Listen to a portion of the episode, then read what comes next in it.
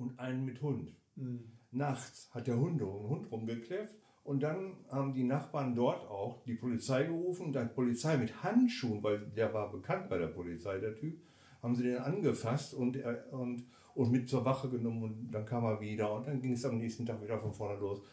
Das hat sich ungefähr zwei, drei Monate hingezogen, bis sie ihn endlich raus hatten. Mhm. Da war endlich Ruhe. Und daher weiß ich, was das bedeutet, wenn man die falschen Nachbarn hat. Das hast Auch- du mitgekriegt aus deinem Schlafzimmerfenster? Klar, ja, gerade da. Ja. Weil ich schlafe ja auch mit offenem Fenster. Ich brauche Kälte. Ja. Auch im Winter, auch jetzt schlafe ich mit offenem Fenster. ja. Ja, also da, daher weiß ich. Also ich bin ja sowieso durch Bad Eisen Nachbar geschädigt. Da hatten wir eine Eigentumswohnung. Heidi hatte die Eigentumswohnung und vier andere Eigentümer. Und einer wollte unbedingt Heizkosten sparen. Und jeden Abend im Winter ist er runtergegangen, hat die Heizung runtergedreht, sodass ein anderes Ehepaar, ein sehr altes schon, immer fror, sogar im Bett fror. Die wollten Wärme haben. Ja, dann ist der, ist er runter, hat sie wieder hochgestellt. Der andere wieder runter, hat sie wieder niedriger. Nee, das hat, das hat sich ein Jahr hingezogen. Dann haben wir über Eigentums Eigentümerversammlung haben wir dann beschlossen, dass der raus muss. Und dann hat es noch weitere zwei Jahre gedauert, wo das ältere Ehepaar, mit dem immer dieser Clinch war, Heizung hoch, Heizung runter, die haben es dann geschafft, per Richterbeschluss den rauszukriegen. Das ist schwierig, Eigentümer rauszukriegen aus einer Eigentümergemeinschaft, weil die ja Sonderrechte haben. ne? Wie kann man. Wie, Sehr Gab schwierig. es da keine Einigungsmöglichkeit über die Temperatur? Konnte der in, seinem, in Das seiner war so Wohnung ein- nicht nachregeln? Das war ja auch, das war auch so ein, so ein, so ein, so ein, äh, so ein, so ein impulsiver Typ, der Typ, der die Heizung immer runter, der, der, dem es eigentlich gar nicht so sehr darum ging, die Heizungskosten einzusparen, sondern weil jemand sich auflehnte dagegen, kam, war das eine persönliche, persönliche Aggression wurde ausge, ausge, ausgelebt sozusagen. Ne? Es ging nicht um die Sache, allein um die sachliche Sache da mit dem, mit dem Heizkostensparen. Was kann man denn da sparen? Zumal die Heizungsanlage auch eine Automatik hatte. Man, man konnte ja einstellen, mh, wie weit die runterregeln sollte. Aber die regelte diesem Eigentümer nicht tief genug runter. Ne? so, also, weil, also ich bin echt Wohnungseigentümer geschädigt, äh, überhaupt äh, geschädigt durch Nachbarn, zu- geradezu traumatisiert von von Bad Eisen. Interessanterweise ausgerechnet in der, in der Wohngemeinschaft mit meinem Kommilitonen in Hannover, im vierten Geschoss. Mehrfamilienhaus, mindestens acht Parteien, gar keinen Ärger gehabt. Obwohl die ja nun wirklich aufeinander hockten sozusagen. Und weil da auch viele junge Menschen drunter waren, von denen man erwartet, dass die Krach machen, wegen Musik und so, aber nichts von alledem. Erst hier in der Heimat gab es Ärger. Und seit langer, langer Zeit ist es hier, hier ringsherum ruhig. Auch mit den Nachbarn dort habe ich ja richtig viel Glück. Die haben ja immerhin vier Kinder da. Wie lange ist denn das her mit dem. Mit dem Bestimmt acht Jahre. achso. Acht bis zehn Jahre ist das schon her. Ja, das war ein Drogensüchtiger mit Hund. Und ich fand es so lustig, wenn, die, wenn, ich die, wenn ich sah, wie die Polizei kam und dass die ihre Handschuhe anzogen, weil sie den Typ ja kannten offensichtlich und befürchteten, dass sie sich anstecken könnten. Ne? Mhm. Drogensüchtige sind ja aus irgendeinem Grunde da anfällig für sowas. Ne? Mhm. Warum eigentlich? Für was sind die denn anfällig? Naja, über Blut- und Schleimhaut übertragene Krankheiten durch eventuellen Austausch von Nadeln. Ach so, ja, ja. Weil sie nicht steril arbeiten, ne? Aha. Dass sie sich den Schuss, irgendeinen Schuss teilen, eventuell. Sollte es ein Heroinabhängiger sein. Ansonsten ja nicht. Außer es ist schon bekannt gewesen, dass er irgendeine Geschichte hatte und die bei der Aber ich Polizei. vermute, dass, dass, der, dass, das, dass es sich so verhielte. Der war schon bekannt durch irgendeine drogenbedingte Krankheit. Ja. ja. Aber was auch richtig nerven kann, das sind kleine kläffende Hunde. Ne? Die großen, die ab und zu mal uh, uh, machen, das ist ja, das geht ja noch.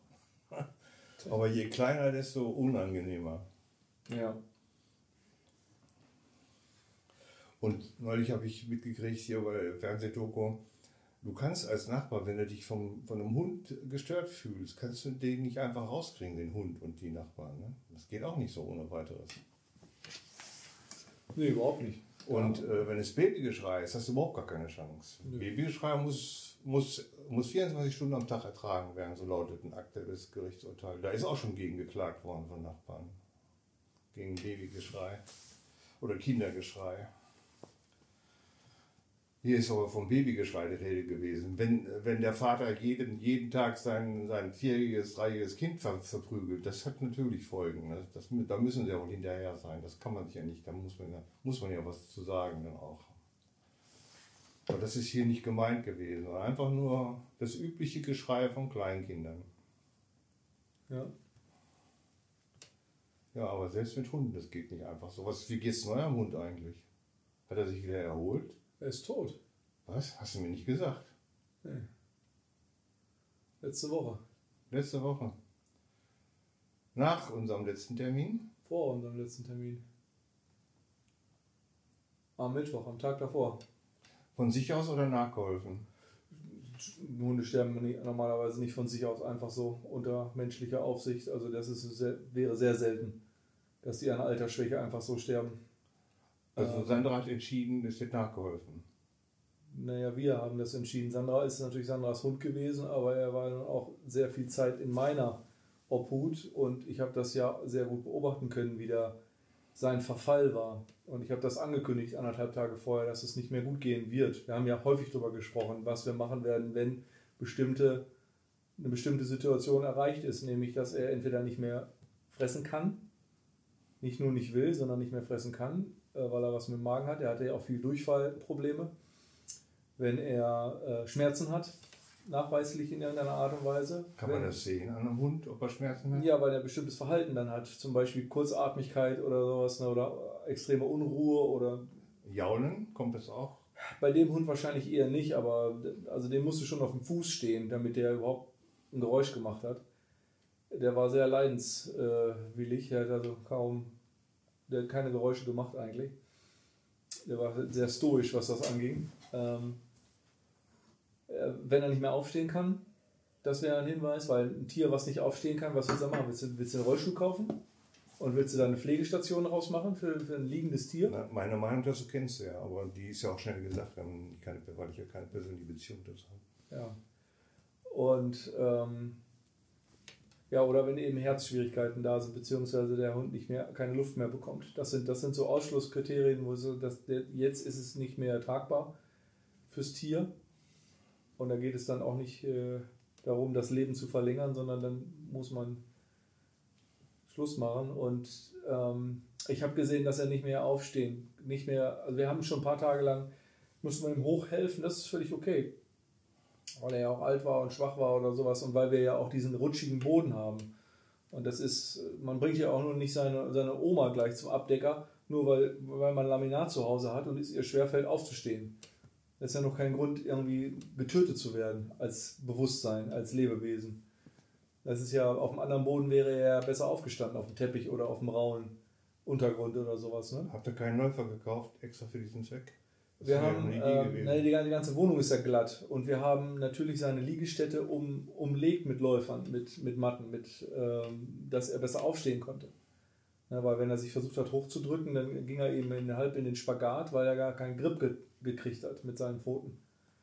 Ähm, aber dann war es eben so weit, dass er schon beim normalen Gehen schon hinten X-Beine bekommen hat, also über, überkreuzte Beine, richtig X-Beine, nicht im Knie X, sondern überkreuzt, weil er offensichtlich gar nicht mehr richtig austarieren konnte, gar nicht mehr Balance vom Kopf her vielleicht auch neurologisch nicht mehr halten konnte. Man muss ja da sich erinnern, der hat Leukämie gehabt. Und man hat das mittlerweile dann auch gesehen an, also unter dem Fell siehst du ja meistens nichts, aber der hatte halt eben schon kleine Beulen hinterm Ohr und so.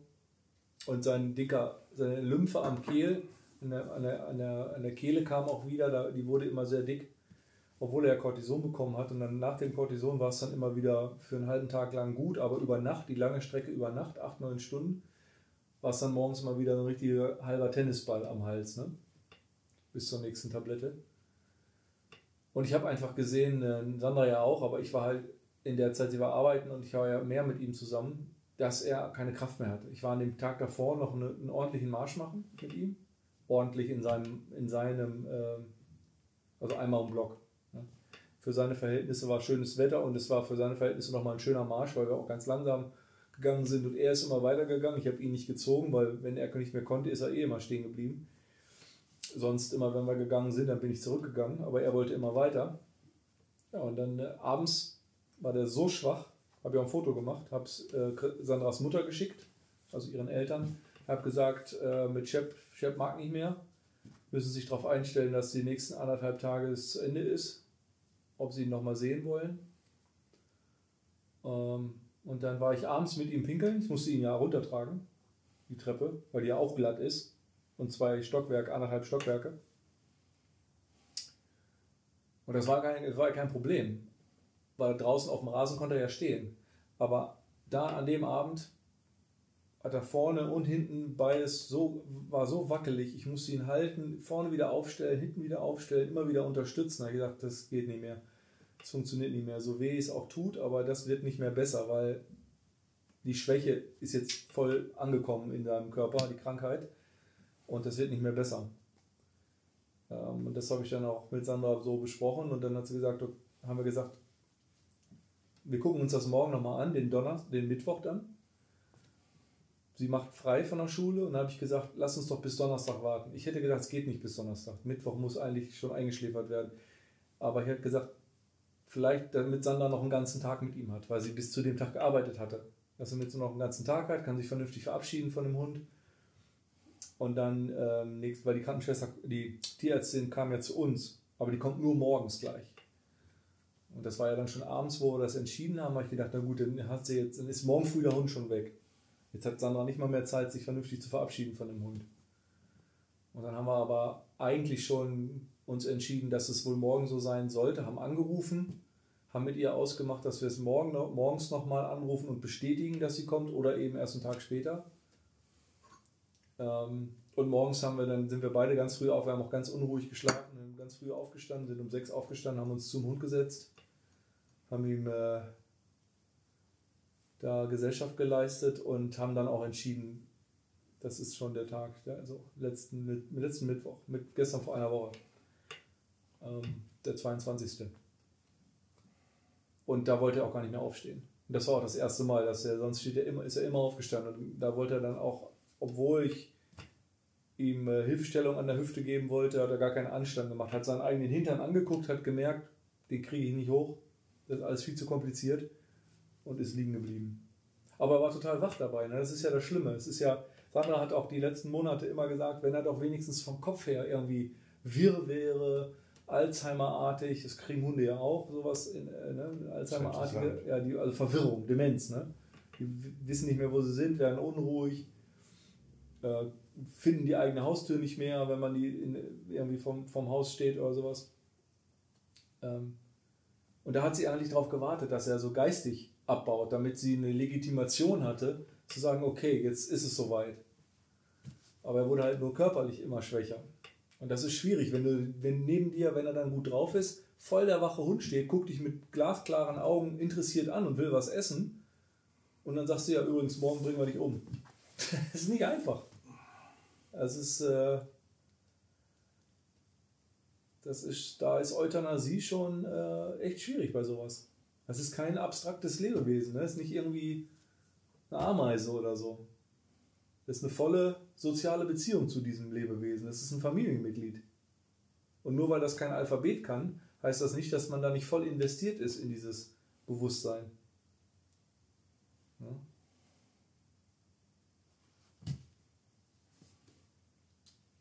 Und ja, ein Teil von dir ist ja auch Hund. Das ist dir nur nicht bewusst, äh, weil du dich entschieden hast, nur die menschliche Erscheinungsform auszuleben. Ja. Soll heißen, Mitgefühl ist möglich, wenn man nicht alles dicht gemacht hat, um sich zu schützen. Um sich vor Schmerz zu schützen, also auch seelischen Schmerz, emotionalen Schmerz.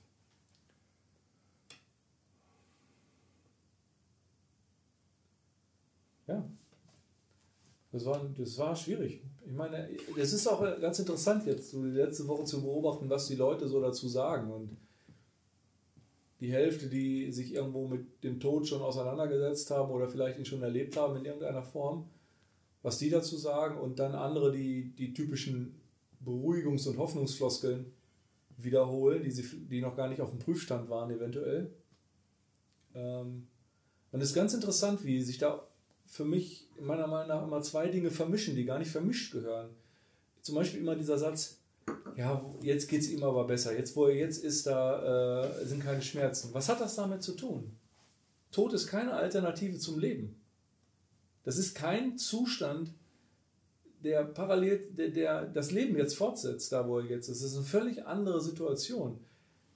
Ähm, ich verstehe, also die gesamte Argumentation ist für mich irgendwie absurd. Die ist paradox. Ich verstehe die, das Sentiment dahinter, die, die Absicht dahinter, das zu sagen. Das ist ja hauptsächlich aus Trostgründen oder sonst was. Aber da ist für mich, ist das ein Paradox? Ist, das, ist da keine Logik hinter, hinter so einem Satz? Die einzige Option, Daten zu sammeln als Bewusstsein, ist lebend zu sein in diesem Avatar. Und wenn der Hund in diesem Avatar nicht mehr existiert, ist seine Möglichkeit, Daten zu sammeln, in dieser Inkarnation vorbei, wenn ich das mal so sage. Seine, die Alternative ist nicht tot zu sein und vor allen Dingen nicht tot sein. Ja? Ähm, das heißt, die Formulierung, dass es ihm jetzt besser geht, ist absurd. Auf welcher Datengrundlage? Ich, ich weiß, wo das herkommt, diese Formulierung, aber warum sagt man das? Wenn, wenn den Gedanken konsequent weiterdenkst, muss ja auch gegen Sterbehilfe bei Menschen sein, selbst bei Menschen, die schwer leiden und die Schmerzen kaum noch ertragen können, trotz Morphium. Nö, ich habe ja nicht gesagt, dass ich gegen Sterbehilfe bin. Ich habe nur gesagt, dass das kein Trost für mich ist und auch keine logische, logische Begründung für irgendwas, weil das nichts miteinander zu tun hat. Ich finde, dass, dass ein Leben an einem, ich finde, dass Sandra äh, und auch ich alles richtig gemacht haben mit ihm, dass wir den richtigen Zeitpunkt abgepasst haben, dass wir häufig genug darüber geredet haben, auch in, mit der die Tierärztin mit eingesponnen haben in die Entscheidung, ähm, dass wir es ihm so schön wie möglich gemacht haben die letzte Zeit. Das ist das, das ist, das, das ist ein, ein Thema und dieses Leben ist an einem Punkt beendet worden.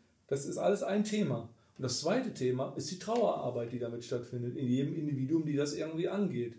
Ja? Die Vermischung dieser beiden Themen finde ich paradox. Das eine ist das Leben, wie auch immer es zu Ende gegangen ist, durch einen Autounfall, durch plötzlichen Kindstod, durch Euthanasie bei einem Hund, durch eine Tierärztin in der perfekten Situation. Das ist das eine. Das ist das reine Sterben eines Bewusstseins. Das andere ist die, das Umgehen mit dem Verlust. Weißt du, was ich meine? Die Trennung mhm. da drin. Ich will das, ich trenne Verstehe das. Ich, hm. ich verstehe, was du sagen willst, dass du trauerst wegen des Hundes. Ja, aber die anderen Leute, die sagen, ja, die vielleicht wissen, dass der Hund auch Schmerzen hat und leiden musste, dass die dann sagen, ja, dieser, der, der Hund hat jetzt keinen Schmerz mehr, der muss nicht mehr leiden. Das ist auch verständlich. Das ist ja auch mein Argument gewesen vor ein oder zwei Wochen dir gegenüber. Ich hätte wahrscheinlich nicht so lange gewartet mit der Entscheidung, das, das Hund, dieses Hundeleben im wahrsten des Wortes zu beenden. Der kann doch das Leben nicht mehr genossen haben. so mit den Symptomen, die du mir geschildert hast. Und weil er nicht reden kann, weil er noch nicht mal Schmerz ausdrücken kann, hat er vielleicht sogar Schmerzen gehabt und ihr habt gar nicht gemerkt. Ist noch schlimmer. Nein, da bin ich, habe ich einen ganz anderen Standpunkt. Ja, aber dieser Standpunkt ist in diesem Fall unbegründet. Ich kann ihn verstehen, aber du warst ja nicht an dem Hund dran. Und darum habe ich ja eben lang und breit erzählt, dass wir die Tierärztin sogar ja, mit dem Boot hatten. ich war bei meiner Mutter am Sterbebett und habe gemerkt, wie mühselig es für sie war, nochmal Atem zu holen und habe innerlich gehofft, Mach Schluss aus. Ja, das wäre ein anderes Thema gewesen. Das war aber bei dem Hund nicht so. Darum habe ich ja gerade gesagt, der ist ja hellwach gewesen. Hellwach und nicht leidend in der Ecke mit einem blitzeblauen äh, Gesicht. Es gibt ja auch Hunde, die schon mit 8, 9 Jahren eingeschläfert werden müssen, weil die Knochen einfach nur kaputt sind, weil die Hüften kaputt sind, meistens bei Zuchthunden. Die Hunde sind vollständig intakt innen drin, organisch und auch vom Kopf. Die müssen trotzdem eingeschläfert werden, wie ein Auto verschrottet werden muss, wenn die Achsen gebrochen sind. Ja. Es ist alles heile in dem Auto, alles heile, aber du musst du trotzdem in die Schrottpresse bringen, weil die Achsen kaputt sind. Das gibt es auch bei Tieren, sehr häufig sogar bei Rassehunden.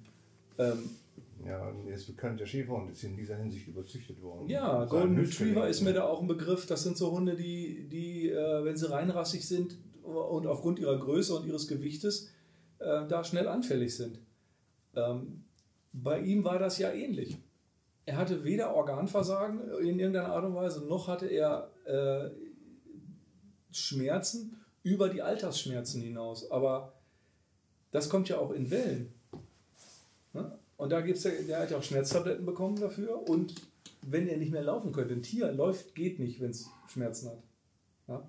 Wir haben ja kein Pflichtbewusstsein wie ein Mensch, der sich vielleicht noch aufrafft und sagt, ach Mensch, ich gehe trotzdem zur Arbeit, auch wenn mir der Arm fast abfällt. Ein Hund bleibt liegen, wenn, nicht, wenn er nicht laufen kann. Ähm also diese, aber das war, auch, das war auch nicht genau das, was ich beschrieben habe. Das, was ich beschrieben habe, ist, dass die Leute versucht haben, nicht, wenn ein, wenn ein Tier Schmerzen hat, dann muss man es beenden. Da, da geht es gar nicht drum. Das ist entschieden worden von Sandra und von der Tierärztin und das ist zum richtigen Zeitpunkt gelaufen. Da gibt es überhaupt gar keine Meinung von außen einzuholen, weil da gar kein anderer beteiligt war, das zu sehen. Dass man ein Tier nicht leiden lässt, ist klar. Das war ja auch uns klar. Das war auch Sandra klar. Die hat sogar bei der Tierärztin schon vor Monaten gesagt, als die Diagnose gestellt wird, der muss nicht für mich länger hier sein. Wenn Sie mir sagen, dem geht es nicht gut, dann müssen wir das beenden. Die Frage ist für mich, warum ich immer höre, dass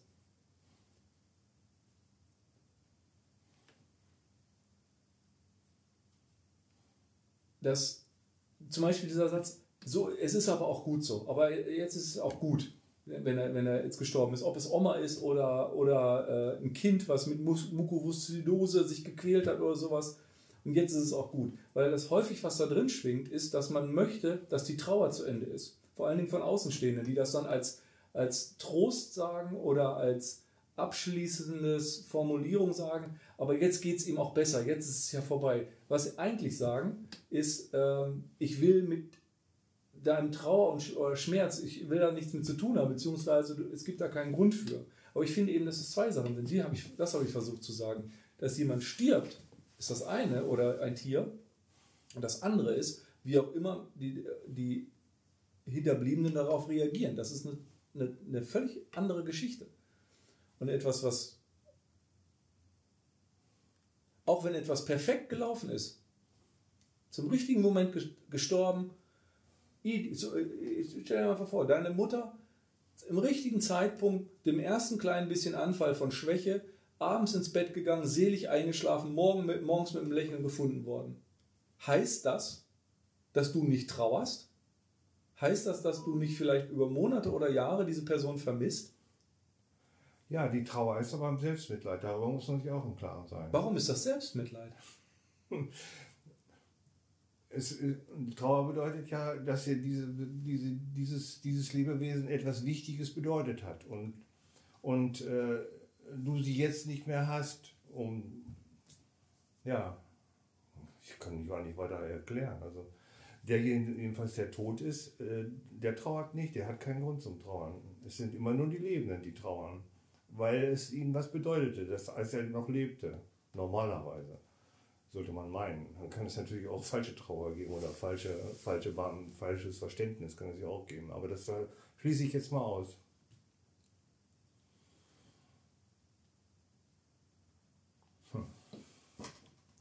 Ich habe übrigens äh, Wasser ohne Kohlensäure gekauft.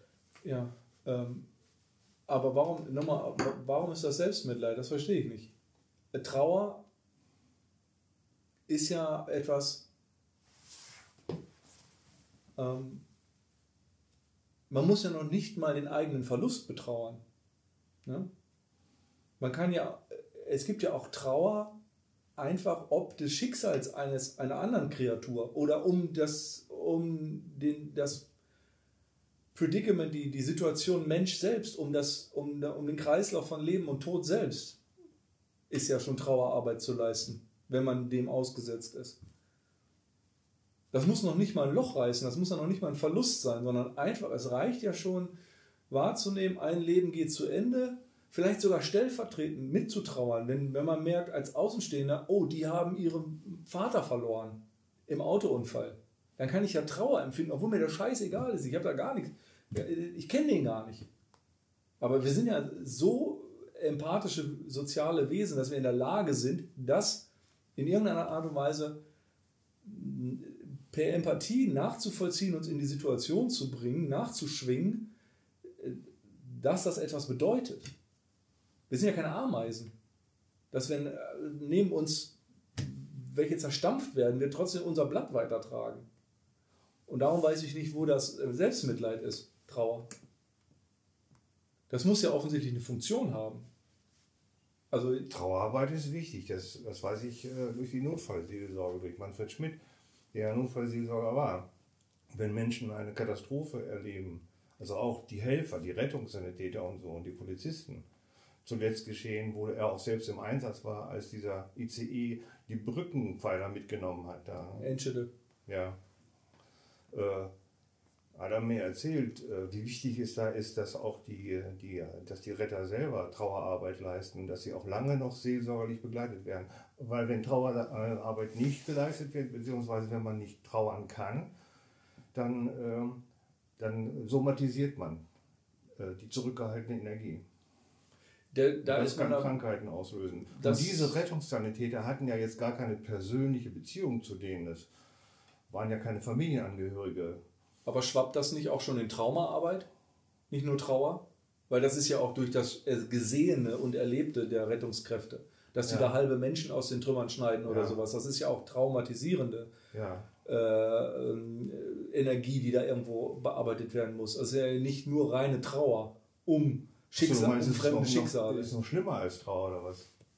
Nee, ich glaube, dass es eben nicht, nee, ich meine, dass es eben nicht nur Trauer ist, weil ich werde ja zum Beispiel nicht traumatisiert, wenn, wenn, wenn ich höre im Fernsehen, dass eine Familie, sechsköpfige Familie den, den Vater verloren hat. Ich werde ja nicht traumatisiert. Das ja, wenn ich, bin ich ja höchstens imstande, Trauer zu empfinden. Mitleid im Sinne des Wortes. Ja. ja? Aber wenn ich ja. vor Ort in einer Katastrophe bin, dann werde ich ja auch noch traumatisiert. Durch ja. das Gesehene. Ja, weil man persönlich weil man dabei ist. Ja, ich, ich, ich bin es ja wahrscheinlich auch nicht gewöhnt. Also wenn ich, ich, ich, kenn, ich kannte auch jemanden, der bei Enche, war, Enche dabei war, der war, der war eine freiwillige Hilfskraft. Über die freiwillige Feuerwehr, glaube ich, oder sowas. Aber der war eben kein Berufsretter und Ersthelfer und sowas. Und der war da auch traumatisiert durch. Ja. Durch, weil das, weil das ganz anders eine ganz andere Größenordnung war als die Sachen, die die vorher gemacht haben. Vorher haben die irgendwo für Großeinsätze Säcke geschleppt, um eine Flut einzudämmen oder beim, für das technische Hilfswerk irgendwo in der Heide einen Brand löschen. Und plötzlich waren sie da mit diesen Menschenopfern konfrontiert. Ja? Ich meine, wenn ich professioneller Ersthelfer bin oder sowas, dann habe ich eine gewisse Routine und wahrscheinlich eine ständige therapeutische, seelsorgerische Begleitung. Idealerweise. Ja. Wie waren wir jetzt darauf gekommen? Ich habe weil ich, weil ich. Wieso hatte ich das Beispiel ICE denn angeführt? Ich Was soll ich damit ausdrücken? Weiß ich nicht. Ich habe vorher nochmal gesagt, dass sie, ähm, dass, das, dass, dass ich noch nicht verstehe, was Trauer mit Selbstmitleid zu tun hat. Ach so, ja, da, das war der Versuch, eine Antwort zu geben.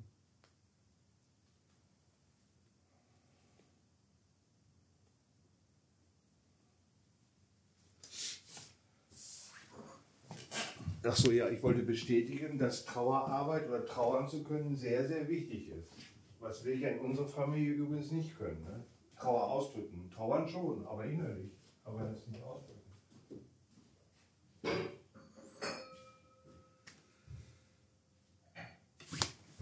Ja. Ja. Ja.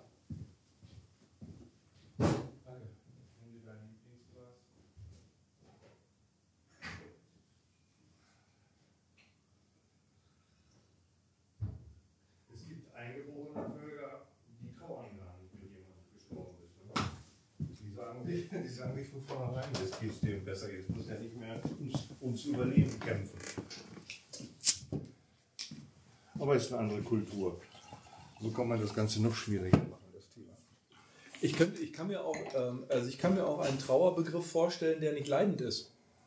Ich kann mir Trauer auch vorstellen als ein gewisses Andenken bewahren. Ich kann mir Trauer vorstellen als ein Buch zu schließen, im, äh, zum Beispiel, dass man die Erinnerung an diesen Menschen wegräumt aus, dem, aus der Wohnung, aus dem Haus, aus seiner Umgebung, das in irgendeiner Art und Weise entweder als Grabbeigabe oder verstaut oder, oder verschenkt an andere, das ist ja auch meiner Meinung nach Trauerarbeit. Also Trauer ist nicht nur heulend auf dem Sofa zu sitzen, finde ich. Ja, ja. Aber es betrifft immer nur diejenigen, die übrig geblieben sind, die noch leben. Du hast dich auch mit Nahtoderfahrung betrifft. Ja, das ist es nicht möglich. Mit den Nierentoten, die ja sagen, oh, es war so schön im Todsein. Endlich wurde ich mal geliebt. Und dann kam ich zurück und alle Schmerzen waren wieder da. Diese schrecklichen Schmerzen. Ja. Die solche Berichte wissen wir von zuverlässigen Nahtod, Nahtoderfahrungen.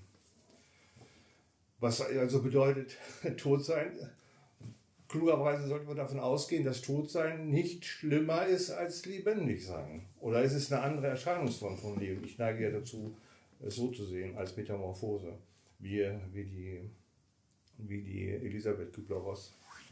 Aber das ist eben genau das, was du jetzt beschreibst, äh, haben wir ja schon häufiger als Thema gehabt. Und das, gerade das finde ich jetzt, ist genau, du triffst damit diese Vermischung, die ich meine. Diese Vermischung von, was, den, was, was geht den Sterbenden an und was geht die Hinterbliebenen an? Das, ja. was dem, dem Sterbenden widerfährt, dass es auf der anderen Seite schöner ist und schmerzlos oder was auch immer, ist das eine. Das ist dahingestellt. Aber das ist eben meiner Meinung nach getrennt von dem Weiterleben und Erleben der Hinterbliebenen. Und das ist schwierig in den, das habe ich eben bemerkt, die letzte Woche empfinde ich das häufig vermischt als ob ich mich anders fühlen müsste, weil es dem Verstorbenen jetzt angeblich besser geht. Was hat das denn für mein Gefühl zu tun? Wenn ich jetzt erstmal Verlust empfinde. Ja, das kannst du doch als Trost empfinden, davon auszugehen, durch, durch deine Fähigkeit mitfühlen zu können. Kannst du sozusagen, jetzt kannst du davon ausgehen, dass der Verstorbene, dass, es, dass der auf jeden Fall schmerzfrei ist. Das Aber das ist intellektuell. Wenn ich einen Verlust fühle, dann ist es rein intellektuelle Deckelung, meiner Meinung nach, wenn ich mir Konstruktionen hinlege, die ich nicht wirklich schlussendlich überprüfen kann, wie es dem anderen jetzt wohl geht. Weil eigentlich geht es darum, wie es gerade mir geht, nicht wie es dem Toten geht. Okay, jetzt, ja, jetzt verstehe ich das, ja, gut. Ja, ich wusste, dass du das eigentlich auch verstehst, aber ich habe nur diese sprachliche Trennung von diesen beiden, ähm, beiden Situationen fand ich ganz interessant, dass sie so häufig also es vermischt sich da etwas, ja. was Trost sein soll. Und der Trost wird aber vermittelt dadurch, dass es dem anderen jetzt besser geht. Aber ich sorge mich doch gar nicht um den anderen. Ich sorge mich doch gar nicht um den Toten. Ich weiß doch, dass Wieso es. habe ich mich denn erleichtert gefühlt, als meine Mutter tatsächlich gestorben war? Da habe ich mich ja erleichtert gefühlt. Ja, weswegen denn? Tief erleichtert, hm? Weswegen denn? Kannst du es noch nachvollziehen? Also noch nach, nicht erinnern? Naja, es hat ja immerhin eine halbe, wenn nicht sogar eine Stunde gedauert, äh, bis sie endlich tot war. Sie hat ja große, bis der Atem wieder kam, da, da bin ich schon ungeduldig geworden. Mensch, da, ich hatte manchmal den Eindruck, ich habe ja nicht auf die Uhr geguckt, aber es war, als, als, als bräuchte sie eine Minute, um wieder Atem zu kommen, bis der Impuls zum Einatmen wieder kam. Und das wurde immer, das dauerte immer länger, der Impuls zum Einatmen. Konnte natürlich am Gesichtsausdruck nicht sehen, dass es ihr schlecht ging. Ob sie, dass sie, sie war wahrscheinlich sie war bewusstlos. Aber als dann endlich wirklich der Impuls zum Einatmen nicht mehr kam, habe ich mich erleichtert gefühlt. Gedacht oder nicht gedacht, gefühlt. Weil du legst ja großen Wert jetzt darauf, dass man sich nicht intellektuell etwas vormacht, sozusagen den Trost zurechtlegt, sondern den Gefühl, das Gefühlte wirklich wahrnimmt, dazu steht. Und da habe ich mich erleichtert gefühlt. Endlich Schluss. Schluss mit dieser Selbstquälerei.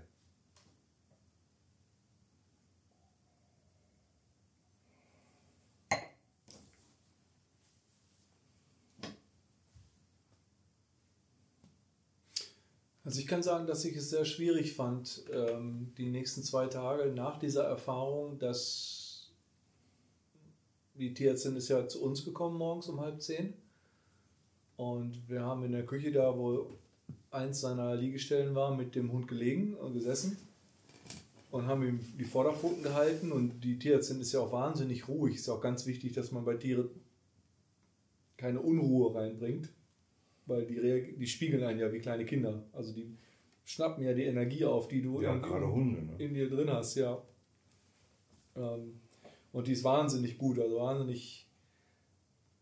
Auch, auch für uns war das sehr sehr angenehm, wie ruhig sie war und, und aber dabei nicht kühl. Ne? Also kein Oberarztmäßig, sondern also ein tolles Verhältnis auch zu dem Hund. Die kennt ihn ja auch schon viele Jahre. Und ihn auch gekrault und alles drum und dran. Und dann hat sie gesagt, ich lege ihm jetzt eine, eine Kanüle in den, ich lege leg ihm jetzt die Spritze in die hintere Pfote, dann sieht er das auch gar nicht, dass ich an ihm rumfummel. Und das wird heute wohl mit Morphium gemacht. Das ist eine Morphium-Überdosis. Also kein Einspritzen oder so? Es wird gespritzt. Kann ja, das merkt doch der Hund aber, ne? Die sind da resistent. Also das ist ein Peaks und dann das ist, stört die nicht so wie wir. Ich glaube, das, was uns dabei auch stört, ist, dass wir die Nadel sehen und dass wir antizipieren als Menschen. Ja. Das ist ja häufig die Panik, ne? Ja. Ähm, und dann hat sie im Hinterlauf äh, dann die, die, die, die Spritze angesetzt und wir waren eben vorne mit dem Hund beschäftigt, haben ihm Leckerlis gegeben und die Foto gehalten und ihn gekrault. Und dann hat sie angefangen zu spritzen, was ja so eine Kanüle ungefähr, so 4, 5 Zentimeter Morphium oder sowas und die kriegt der Hund komplett. Das ist ja wie bei Anästhesie, aber eben Anästhesie hoch 2 ähm, bemessen auf das Körpergewicht des, und den Zustand des Hundes. So dass er dann Herzstillstand erlebt. Vermute ich mal.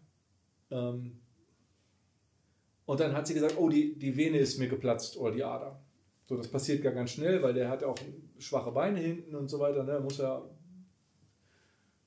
und dann muss ich doch den Vorderlauf nehmen, weil der ist ein bisschen stärker. Und dann kam, hat, sie sich umgesetzt auf die andere Seite und dann ist er schon, ist Chef schon eingeschlafen. Und sie sagte, das war eine minimale Menge von dieser Spritze. Sie hat gerade mal angefangen zu drücken. Also ein, oder zwei Millimeter von der Kanüle waren drin. Und da ist der Hund schon bupp, eingeschlafen. Aber wirklich nur eingeschlafen. Und da haben wir dann nachher auch drüber gesprochen, weil der einfach schwach war. Das heißt, der hat sich auch nicht mehr gewehrt gegen die Nacht, die da kam. Ja? Gegen Schlafes Bruder. Und äh, dann hat sie den Rest der Kanüle reingedrückt und ähm, hat ihn dann mit dem Stethoskop abgehört, eine ganze Zeit lang, eine Minute oder zwei abgehört am Herzen, bis das definitiv kein Herzschlag mehr kommt. Und hat ihn dann auch für verstorben erklärt. Aber es ist, ich muss sagen, ich habe keine Euthanasie-Erfahrung gehabt vorher, Sandra schon. Ähm, aber sie war auch sehr, äh, sehr angetan von der Situation. Es war natürlich kein Tier so lange in ihrem Leben und so eng wie, der, wie dieser Hund. Ähm, das ist ein sehr, sehr seltsames Gefühl, Leben zu nehmen oder zu entscheiden, Leben zu enden. Ja. Vor allen Dingen bei Leben, wo man das höhere Lebewesen, wo man glaubt, da ist Bewusstsein. Und das kann man bei einem Hund ja wirklich sagen. Dass das ein höheres Wirbeltier hatte ist. so Mit, ein ähnliches Gefühl bei einem, bei einem Vogel, den ich angeschossen hatte. Habe ich dir das schon mal erzählt? Mhm. Hawaii? Ich hatte ein richtiges Schuldgefühl, als ich sah, wie der Vogel zappelte, weil er nicht richtig getroffen war von mir. Sodass ich mir dann ein Herz genommen habe, noch zwei, vorsichtshalber noch zwei weitere Kugeln reingejagt hatte. Aber ich habe mich richtig scheiße gefühlt.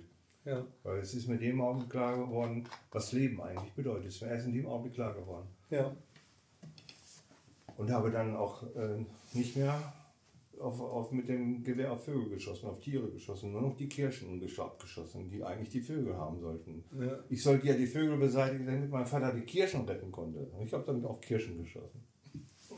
Die waren noch schlechter zu treffen. ja. Ja, aber ich kann das Gefühl nach, also dieses Gefühl, Leben getötet zu haben, das kenne ich. Bei solch einer Kleinigkeit wie ein Vogel. ja. Was heißt, nee, es ist keine Kleinigkeit, so ein Vogel, weil ich ja auch äh, Vögel liebe eigentlich. Ich höre sie auch gerne früher. Wenn, wenn, wenn ich Vögelgezwitscher höre, dann habe ich das Gefühl, die Welt ist noch in Ordnung. ja. Oder wieder in Ordnung. Ja. Also war eine scheiß Idee von mir mit meinen 16 Jahren damals, äh, auf einen Vogel zu schießen. War eine richtige scheiß Idee. Ja, Ja. also Leben töten. Es ist mir völlig unverständlich. Ich kann überhaupt nicht, ich kann überhaupt nicht nachvollziehen, dass es Menschen gibt, die aus sadistischen Gründen andere Menschen quälen. Kann ich mir überhaupt nicht vorstellen. Äh, Serienmörder hört sich noch schlimmer an, aber ich glaube, Menschen absichtlich sadistisch quälen, zu quälen, müsste noch schlimmer sein als Serienmörder. Wenn jemand ruckzuck einen Menschen umbringt und der ist dann auch wirklich tot. Äh, Meistens ja, ist es beides. Erst, Meistens ist es beides. Erst Tage oder Wochen lang quälen und dann umbringen. Ja, du denkst jetzt an diese äh, sexuellen Serien. Nö, auch so. Also es gibt ja auch Serienmörder, die ja wirklich die Opfer dann ewig im Keller halten oder sowas und anketten oder sonst was und mit denen an den Ja. rumspielen, bis sie dann irgendwann tot sind. Kapier, kann ich überhaupt nicht nachvollziehen. Finde ich grausam. Der, der jordanische Pilot, der abgeschossen wurde über, über, von der IS über Syrien. Aber ich glaube, er hatte ich hier auch den. Ich kann, den ich kann haben- mich erinnern, das war damals, das den haben sie passiert gefangen. immer mal wieder sowas, ja. Den haben sie in einen Holzkäfig gepackt, mit Stroh ausgelegt, ihn reingepackt und die Meute hat sich versammelt, die, an, die Bevölkerung, und hat zugejubelt, als, als der IS das Stroh angezündet hat. Mhm. Das habe ich ja nicht gesehen. Nur durch die Berichterstattung war ich nicht nur, war ich auf, habe ich, ich war den Tränen nahe, weil ich das, weil aus irgendeinem Grunde konnte ich das sofort nachvollziehen, was das bedeuten muss für einen Menschen. Ja. Lebendig zu verbrennen.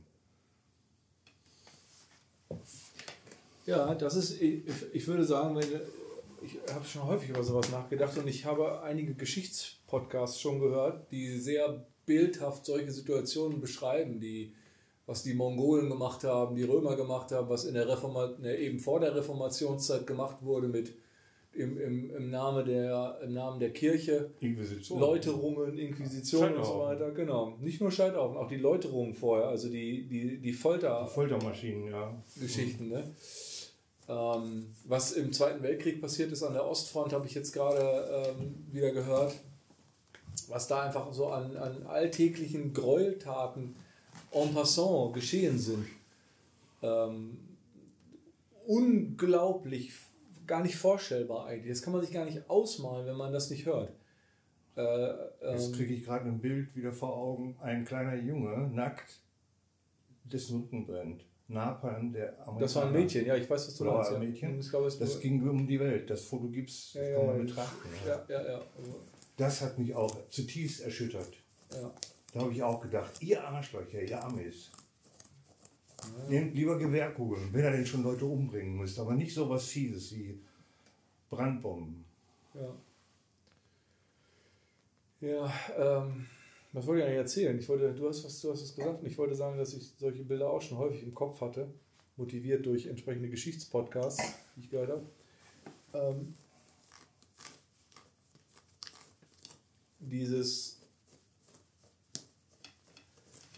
äh, du meintest, das nachzuempfinden, ähm, wie dieser jordanische, dieser, dieser Pilot dort da in Jordanien verbrannt ist, dass das zu Tränen rührt oder einfach aus Empathie oder sich da rein, man sich da reinfühlen kann oder sogar vielleicht irgendwo morphogenetisch erinnern kann. Ähm, aber ich glaube, man kann, man, man kann auch das, das Gesamtschicksal da drin sehen und dieser Verrat, der da drin steckt, weil wir ja alle Menschen sind. Und diese Expo, das ist ja die ultimative Exposition vor anderen. Die, der ultimative, ultimative Schmach, in einem Käfig verbrannt werden, während andere einen belächeln.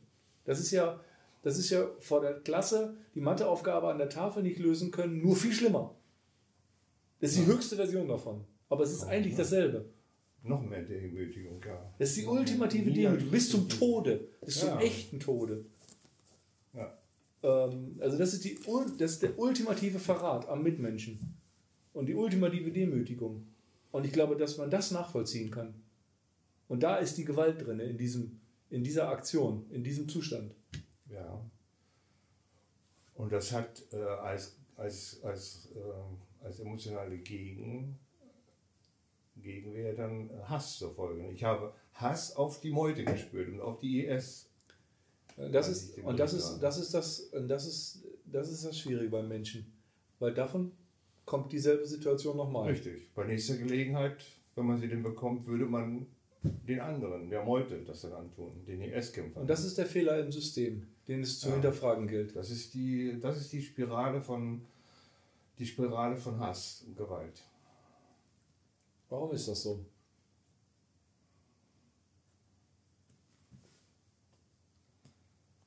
Denn, denn die Kausalkette Mensch und Hass und, und, und Gegenhass, sage ich mal, Retribution, wieder, wieder, was heißt das, also, also Heimsucherei, wieder, die fängt ja, die fing ja nicht an dem Tag an. Denn was die empfunden haben, was die dazu getrieben hat, das zu machen, war ja nicht nur Spaß am Samstagnachmittag, sondern da steckt ja auch schon Hass in den Knochen über Generationen wahrscheinlich. Na klar. Mhm. Ähm,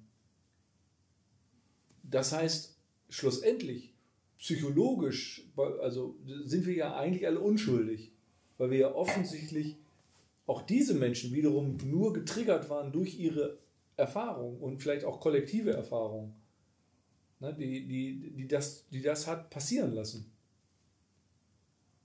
Ja. Das heißt, da kann man ja dann ewig, da kann man ja dann so, ähm, wie heißt das, so rezessiv jetzt versuchen zu argumentieren, der Teufel gegen den Engel, zu sagen, ist der Mensch in dieser Kausalkette eigentlich von Grund auf böse oder von Grund auf unschuldig?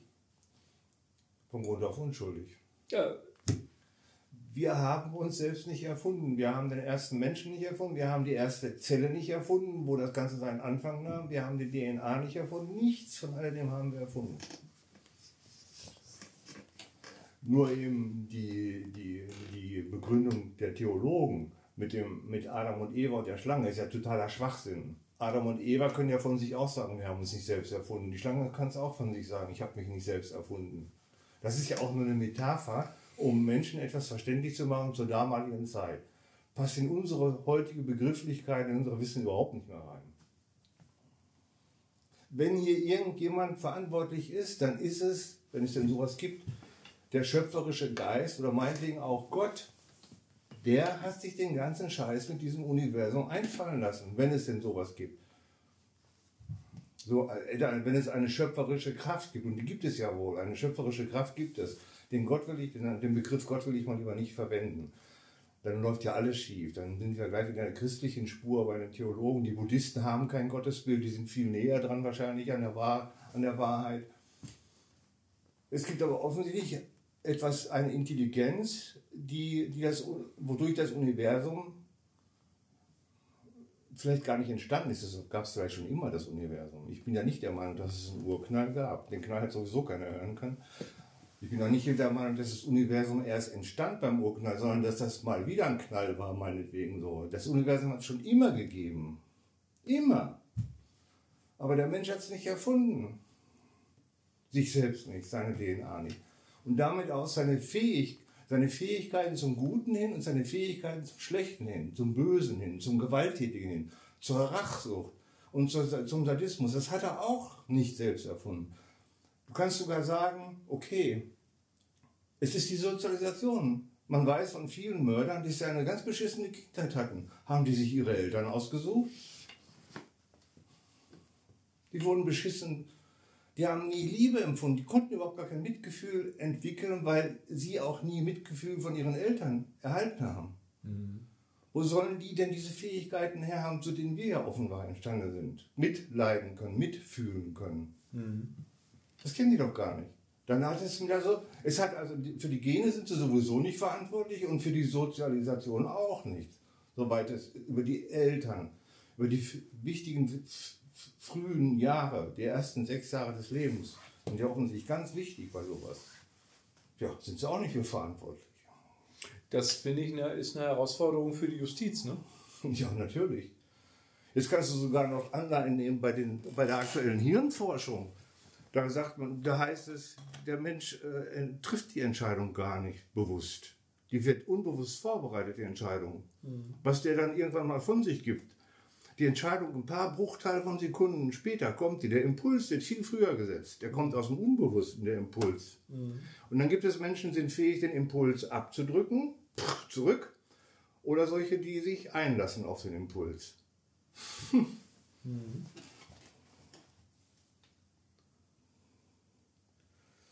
Habe ich letztes Mal wieder mal drüber gesprochen mit, mit äh, Bussmann.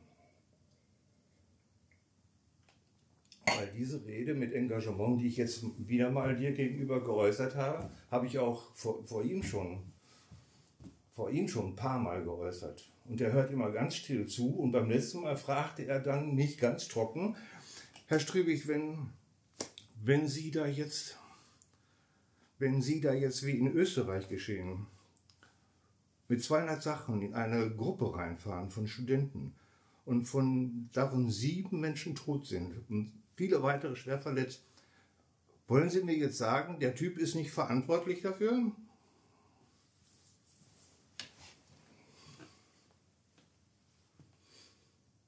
Der hat das ja nicht gemacht aus Sadismus, der Typ. Ne? Der war ja besoffen. Ja, selbst dann, wenn deine, die da drunter, deine Theorie, beziehungsweise deine, dein Verständnis von dem, was, was wir gerade besprochen haben, dass wir, dass es dort, dass wahrscheinlich kein autarker, unabhängiger, freier Wille existiert, sondern nur eine Kausalkette, die geformt wird durch Genetik, Sozialisierung, situativer,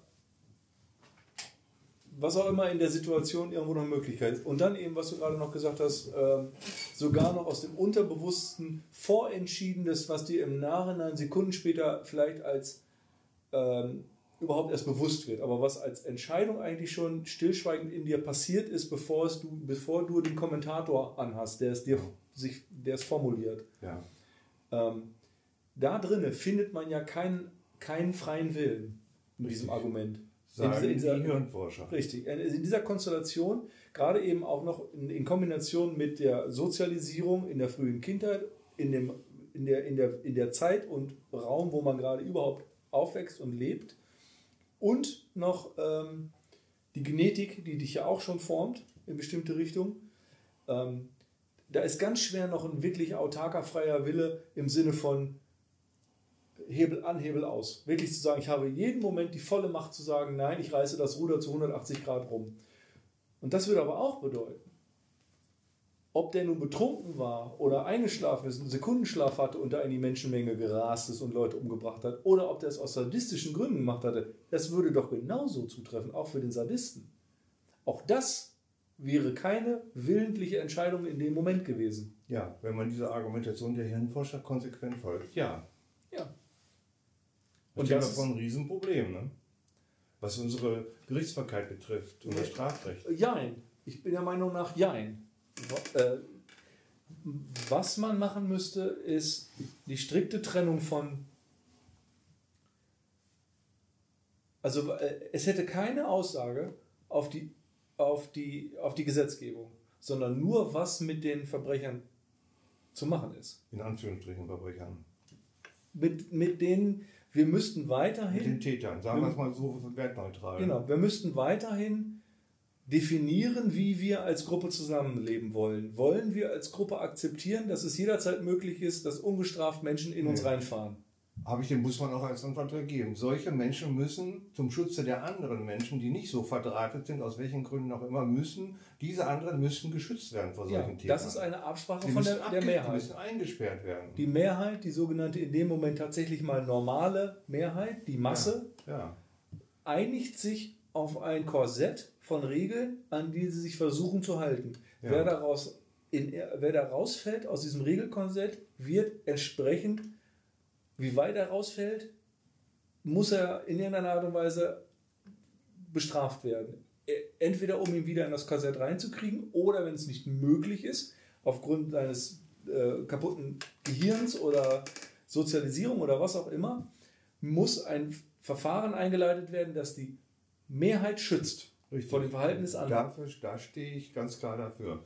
Die anderen müssen geschützt werden, die das Glück hatten, nicht so verquer von Genau. der Natur und von der Situation betroffen zu sein. Das Einzige, was man jetzt anders machen könnte, wäre eben in dem Moment, dass das jemanden betrifft, den Täter, den jetzt nicht als Vieh zu halten und ihn als Sünder zu benennen, der das absichtlich gemacht hat, das Schwein, Mhm. sondern genauso als ein Opfer, den wir leider nicht mit in der Masse aufnehmen können, Richtig. weil er nicht sich an die Regeln halten Richtig. kann. Er kann sich nicht daran halten. Nicht, er will sich daran nicht halten, denn sein Nicht-Wollen ist ein Nicht-Können. ja, damit bin ich einverstanden. Und dementsprechend müssen Gefängnisse keine Strafverliese sein, Richtig.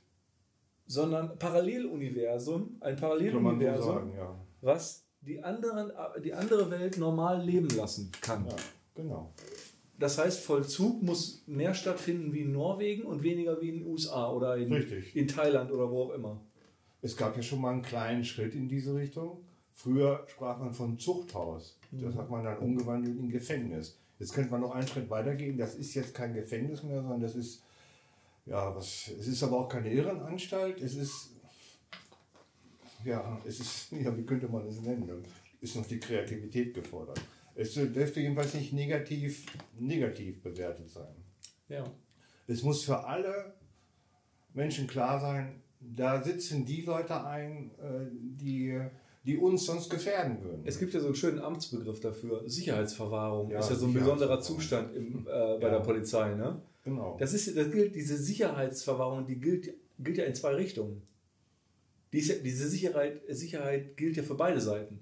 Für die, die von dem gesichert sind und es Ja. sichert auch wiederum den, der jetzt seine Taten nicht mehr ausüben Damit er kann. nicht rückfällig wird. Richtig. Ja. So kann man es sehen. Ja. Ähm, mit der, mit, wenn sich diese Meinung auch, ja, die, könnte die kann ich vertreten und wünsche mir, dass, dass die ganze Weltbevölkerung mal in diesem Sinne umdenkt. Das müssen wir ja bei der Kirche anfangen, weil die denken ja immer noch in Schuldbegriffen. Ne? In, der, in der christlichen Kirche jedenfalls. Die meisten Menschen denken in Schuldbegriffen. Die meisten Menschen und auch, auch die säkulären und also ich glaube, dass, dass fast alle Menschen in, in ganz, ganz stark Schuld zuweisen. Weil ich glaube da, und da sind wir dann bei, bei, bei, der, bei der Psychologie wahrscheinlich, weil sie im Endeffekt ist das eine Projektion. Ist das diese eigenen Zweifel und die Selbstvorwürfe und die, die Fehlbarkeit, die man sich selbst vorwirft und die Unvollkommenheit, sieht man im Außen und will das nicht haben. Man will es im Außen nicht haben, weil man es im Innen nicht haben will. Und darum will man, macht man, verurteilt man es im Außen, weil man diesen, weil man selber auch unfertig ist. Ich glaube, dass diese, dass das ein ganz wichtig, das ist ein Teil davon, warum es, ah, das, das ist ja auch dieser Bereich zum Beispiel, der, der, der so interessant ist manchmal, dass die, die am meisten zum Beispiel Homosexualität verurteilen, vehement verurteilen, also wortkarg, wortreich verurteilen und, und mit viel Aufwand, Sogar Abtreibungsärzte umbringen. die vielleicht sogar eben sowas in sich hegen und mit viel Arbeit und viel Kraft dagegen kämpfen müssen, gegen diese, was auch immer sie in ihnen Gespürte Versuchung. was auch immer das ist. Ähm, denn, denn ein Mensch, dem, der gesund ist im Sinne von, dass es, dass es ihn nicht tangiert, dass es ihm egal ist, was andere machen, die, die andere Leute normales, also andere Leute Verhalten erstmal nicht angeht, außer der andere läuft einem über die Füße. Warum soll ich mich darüber echauffieren, wem der hinter schöne Augen macht? Ob der gleichgeschlechtlich hinterher guckt oder jemand anderen? Ähm, nur wenn ich mich daran an, aufrege, dann muss ich doch in irgendeinem, das ist doch irgendwie so, ja, so jungsch, dass ich in mir drinnen diesen Schatten, Schatten. Der Schatten. ähm, der Schatten spüre. ist das, was man an sich selbst ablehnt.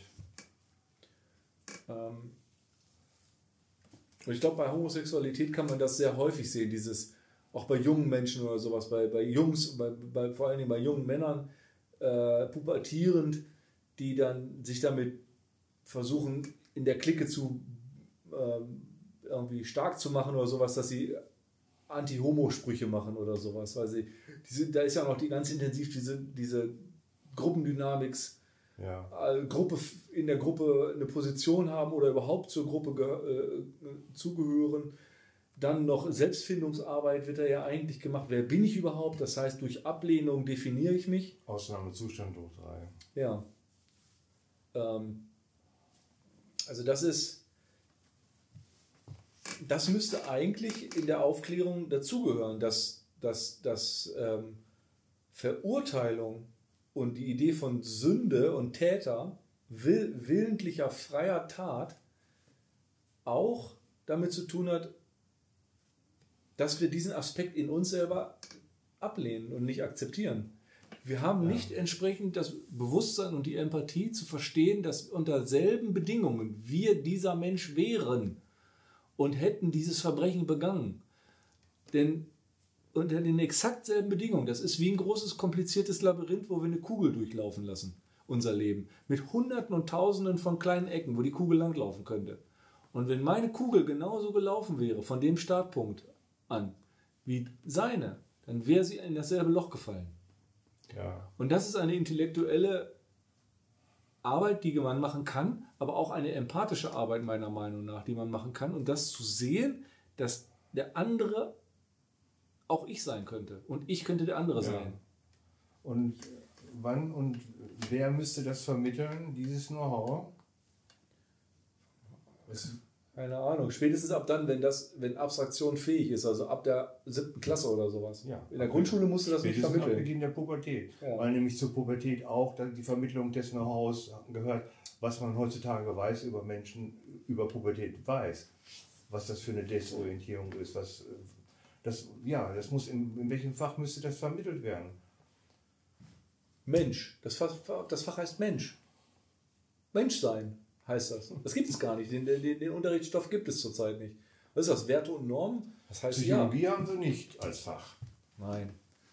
Wir haben Religion, aber da kann man wählen, ob man Religion machen will oder Werte und Normen. Ne? Bei Werte und Normen müsste man es dann aufhängen, aber dann kriegen das wieder die nicht mit die Religion gewählt haben. Es muss allgemein verbindlich sein für alle Kinder, die in der Schule sind und 12, 13 Jahre alt werden.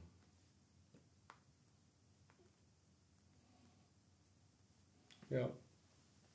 Frage mich immer noch, wo. Es dürfte ja eigentlich kein Entweder-Oder sein, Religion und Werte und Normen. Ne? Es dürfte ja nur sein, dass man Religion ja oder nein, Werte und Normen sowieso. Ja, sehe ich auch so. warum ist denn Werte, warum ist denn Religion ein Ersatz für Werte und Normen? Weiß ich auch nicht, was, was sich unsere Politiker, Bildungspolitiker damals dabei gedacht haben. Wahrscheinlich wollten sie sich mit der Kirche nicht anlegen. Das ist ja genauso, als würde, als würde ich anstatt Rechte und Pflichten, würde ich Fabeln lernen. Trotzdem muss ich mal pinkeln. Ja.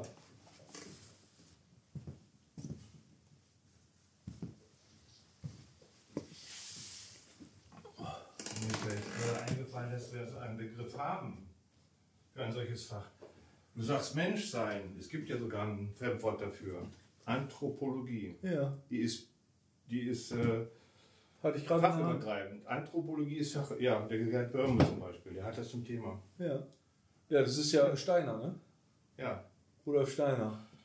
zum Teil. Ja, der ist stark, der Gerd Böhme ist stark beeinflusst von Steiner. Ja. Ja, Anthropologie.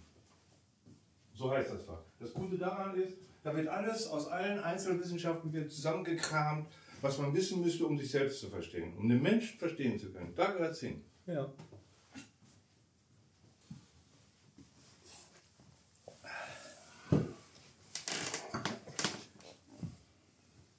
Hat, was ist denn die, ich sag mal, der Unterbau der Anthropologie? Wo kommt die her? Was, was ist da drunter? Gnostiker? Oder woher, was ist der Impuls gewesen für die Du meinst, wer der? Begründer der Anthropologie ist? Ja, also der hat ja sicherlich den, den Pantheon und die, die, die Denke sich nicht, nicht bei Null angefangen. Nee, nee, das weiß ich nicht, wer, wer da den Anfang gesetzt hat. Ich weiß nur, dass, dass die sich für alles interessieren, was den, was, was den Menschen sich selbstverständlicher macht. Sie nehmen ihre Anleihen in der Philosophie, in der Theologie, in der Psychologie, in der, in der Ethnologie, Was ist mit, mit ähm, Natur, äh, Hirnforschung wahrscheinlich auch inzwischen, Neurowissenschaften, die kann man ja auch nicht mehr außen vor lassen inzwischen. versuchen, die interpretationsoffene Geschichten wegzulassen, so wie äh, die Schöpfungsgeschichten und sowas wie den, die, die hinduistischen äh, Schöpfungsgeschichten, zum Beispiel Bhagavad Gita oder solche Geschichten, haben die auch so kryptische, interpretationsoffene Hintergründe in der Anthropologie? Oder eher nicht? Versuchen sie das wegzulassen, diese ganzen. Nee, Interpretationsordnung passt schon. Ja? Ja. Zum Beispiel der, extrem interpretationsoffen meiner Meinung nach ist das Neue Testament. 100 Leute, die das Neue Testament legen, da hast du, da hast du 100 100 Meinungen. verschiedene Versionen, ja. Ja? Wie das zu sehen ist. Und darum kann man Jesus ja auch so wunderbar für alles zitieren, weil das ja wie ein Horoskop ist. Da passt auf jeden. Das kannst du aus allen Blickwinkeln immer anders gewichten. Ja.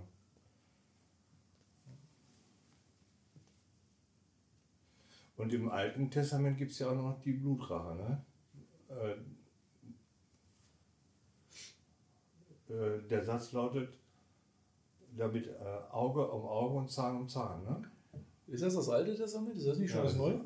Es ist alt, nee, es ist das Alte Testament. Das Neue Testament nimmt für sich in Anspruch, kannst du haben, dass das falsch ist. Im Neuen Testament wird für Vergebung im Neuen Testament, wenn du ans Neue Testament glaubst und an Jesus Christus, müsste den Menschen, die, die, die deine Frau umgebracht, vergewaltigt und umgebracht haben, sadistisch umgebracht haben, den müsstest du vergeben. Um die, damit die Spirale nicht in Gang kommt, dass du da nicht aus, aus Rachsucht heraus jetzt den Täter umbringst, den Täter von deiner Frau. Die verlangen, da verlangt Jesus ja, ja, wenn dir der Feind auf die eine Wange haut, dann halt ihm auch noch die andere hin. Das ist der hohe Anspruch von Jesus Christus. Also die, die ähm, Interpretation, die ich mal von dem Auge um Auge, Zahn um Zahn gehört habe, ist, das ist eine Formulierung aus, der, aus dem römischen Gesetz. Das ist eigentlich eine sehr fortschrittliche Formulierung. Das ist eben, bezeichnet eben das Gegenteil sozusagen von Blutrache und von unverhältnismäßiger Bestrafung. Denn wie wir auch heute noch wissen, in den Gegenden. Muslim. Ja, in den Gegenden, sage ich mal, da unten da wird immer noch sehr unverhältnismäßig bestraft. Das heißt, für Ehebrecherei wirst du von dem Rest des Dorfes eingegraben ja. und gesteinigt. Und wenn du mit dem Zeigefinger was geklaut hast, wird der Zeigefinger abgehalten. Ja, genau. Ähm, das heißt, und, dies, und die damalige Provinz Palästina war ja römisch geführt in der Zeit. Und das ist ein, ein Spruch aus dem römischen Recht, eben anders als das da vor Ort diese Unverhältnismäßigkeit geherrscht hat, ist es eben eine Verhältnismäßigkeit, Auge um Auge und Zahn um Zahn. Das heißt, wenn du jemand, wenn dir jemand das Auge verletzt, wird er eben nicht getötet und seine ganze Familie noch verbannt in die Wüste, Nur sondern verliert auch ein Auge oder was auch immer das Auge wert war. Interessante. Und ein Zahn, ja, es, also da gibt es eben die Quellen, dass das aus dem römischen äh, Gesetzbüchern ja, ist. Ist ja interessant. Ist ja. Äh, interessante äh, Interpretation. Ne? Sei froh, dass wir dir nur das Auge weg, wegstechen. Ja. Und nicht das ganze Leben. Genau. Genau, weil das nämlich der Regelfall ist in den alten Kulturen. Dass du Blutsache. Verbannung und Tod sind die beiden Strafen, die eigentlich für alles gelten. Egal was du gemacht hast, Verbannung und Tod. Mhm. Eins von beiden. Kannst du dir aussuchen. Entweder du darfst allein in den Wald laufen, was Tod auf Raten heißt, oder wirst gleich umgebracht. Mhm.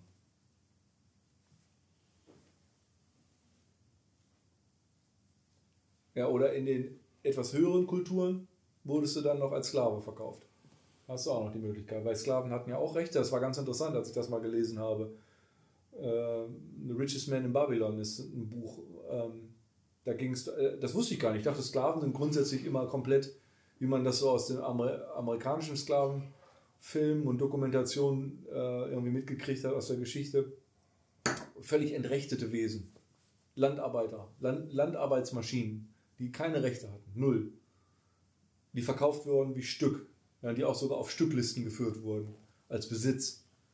Ähm, aber in der alten Welt, Babylon, Mesopotamien, die ganze Geschichte, auch Griechenland noch, auch, es gab auch Ebenen des Sklavenseins. Auch ein Sklaventum hatte ein Ende. Zum Beispiel, es waren sehr viele Menschen versklavt. Versklavung war ein normales Schicksal, wenn du dich zum Beispiel in den Bankrott getrieben hast wenn du, also Privatinsolvenz sozusagen war Versklavung. Das heißt, du hattest keinen Gegenwert mehr, deine Schulden wieder gut zu machen. Also wurdest du als Bürgschaft genommen und bis sieben Jahre oder zehn oder zwanzig Jahre in Sklaventum gekommen. Aber das war zu Ende irgendwann. Und du hattest auch Rechte und Sklaven konnten auch Sklaven haben. Ja, ja, weiß ich ja. Die Römer haben das ziemlich weit getrieben da. Also das. Ganz frei. Das wurde das waren die sogenannten freien Menschen. Ne? Irgendwann konnte ein Sklave für ja. frei erklärt werden. Ja. Aber was ich auch interessant fand, ist eben, dass Sklaven auch Sklaven haben konnten. Ja, ja. Das finde ich total interessant. Also, dass es da auch noch. Untersklaven. Ja. mhm. Ja, verglichen mit der damaligen Zeit geht es uns doch inzwischen um einiges besser. Ich weiß gar nicht, ob Oder haben wir nur die Art der Risiken und der Gefahren verändert? Hm. Manchmal weiß ich gar nicht, ob die damalige Zeit jemals existiert hat oder einfach nur Teil unseres Vielleicht ist es nur. Vielleicht war es nie, vielleicht hat es nie gegeben. Vielleicht ist es einfach nur in unserer. Wir sind ja nur jetzt. Wir waren ja nicht da. Wir waren weder im Zweiten Weltkrieg, noch waren wir unter den Griechen. Noch, noch älter. Alles Sekundärwissen. Alles Ja. Von anderen. Aber vielleicht ist es nur in unsere Software reinprogrammiert und wir erleben unseren Zeitstrahl jetzt gerade und der, der hat eine gewisse Vorgeschichte programmiert gewesen gehabt. Wie der Vorspann bei einem Film, wo vorne ein bisschen Text steht und dann fängt der Film an. Aber unser Film fängt an, äh, wo wir geboren werden. Und der Rest ist nur dazu gedichtete Vorgeschichte. Vielleicht ist es nie passiert. Die armen Historiker. Die üben einen sinnlosen Beruf aus, wenn deine Theorie zutrifft. Die Die Archäologen, was graben die da eigentlich aus? ja gut, die Geschichte ist halt ganz clever von der Software hinterlegt und man findet auch Beweise für sie. Ja, da sind wir wieder bei, sind wir wieder bei Matrix. Ne? Ja. Ach, ich habe da von, von einem interessanten amerikanischen Arzt einen Beitrag äh, mit dem Titel Du bist das Universum, was mir da aufgefallen ist. Genau das, was wir schon mal diskutiert hatten, was ich da mal gesagt hatte. Du bist das Universum, wer ist das? Zum Joe, Dis Joe. Dispenza? Was? Wer ist, wie heißt der? Ja. Joe, Joe Dispenza? Ja, wie kommst du jetzt gerade auf den Namen? Ich habe ein Buch von ihm. Ja, ja. Ich Äh, ich sagte doch schon mal, äh, als du, als du neulich äh, argumentiert hast mit, äh, mit Informationen und so, äh, den Begriff Informationen hast du versucht zu erläutern, und was das bedeuten würde in unserem Erleben, wenn wir Ja, das mal ja, ja. vom, im Anfang war die Information, sage ich jetzt mal so einfach. Ja. Ne?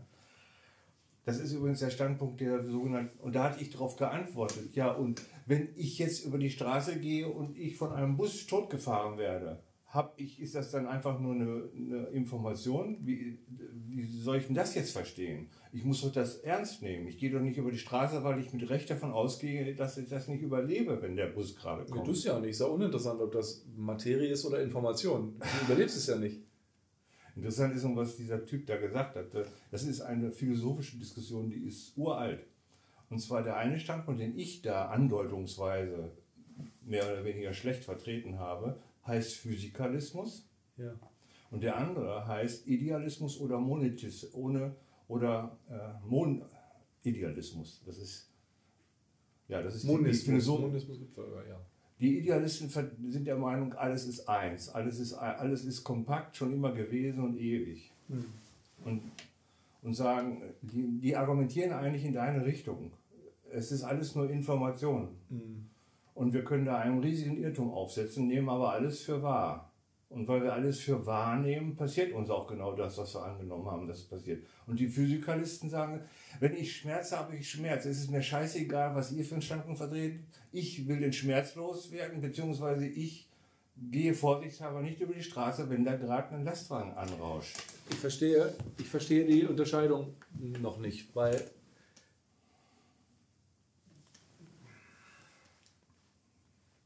wo ist der Unterschied? Die Idealisten sagen, der Lastwagen bist du selbst.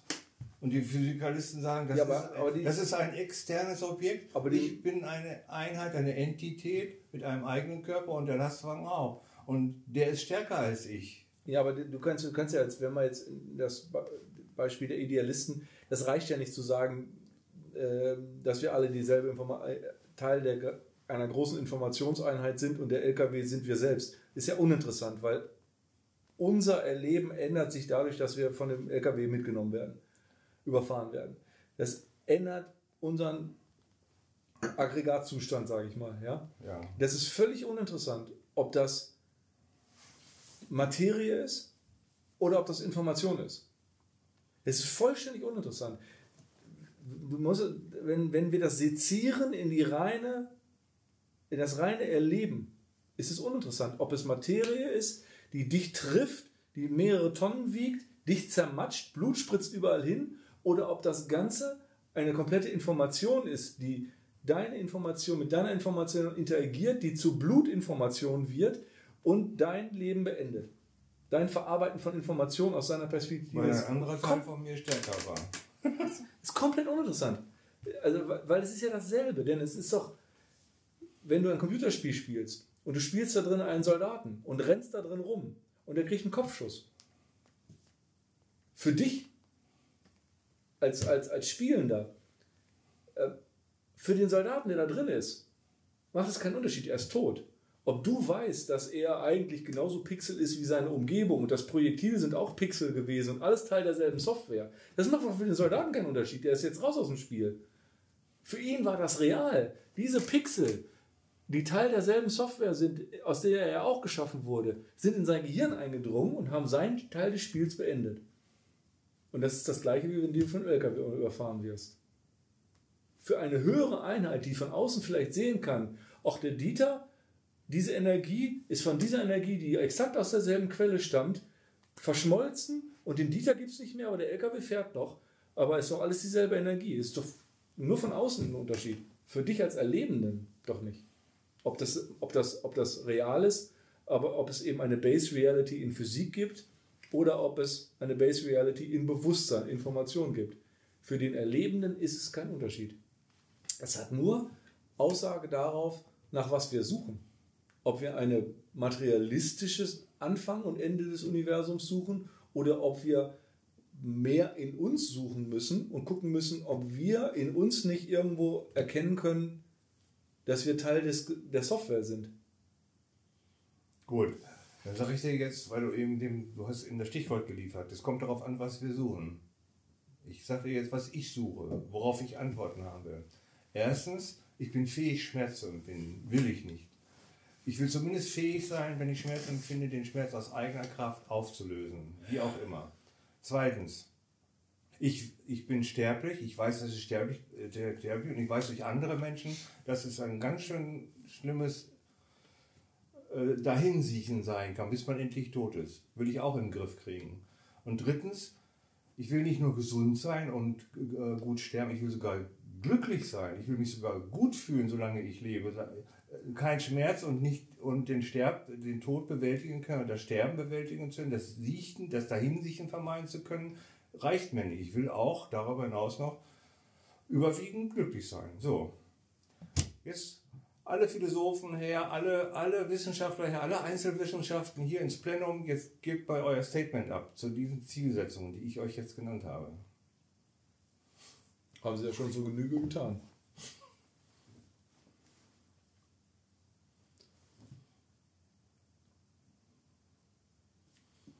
Der Physikalist, der wird mir sagen, wenn Sie Schmerzen haben, Herr Strübig, ich verschaffe Ihnen eine Schmerztablette.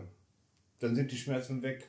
Und dann sagt ein anderer, ein, ein, einer, der sich mit dem Thema Nebenwirkungen und Drogen beschäftigt, ach, da riskiert der Herr Strübig, aber sagt er zu seinem Kollegen, der, der riskiert dann aber eine arge Nebenwirkung. Der Kerl will doch auch glücklich sein, das wird er aber langfristig nicht. Wenn er ständig Schmerztabletten schluckt, dann wird er nicht glücklich werden.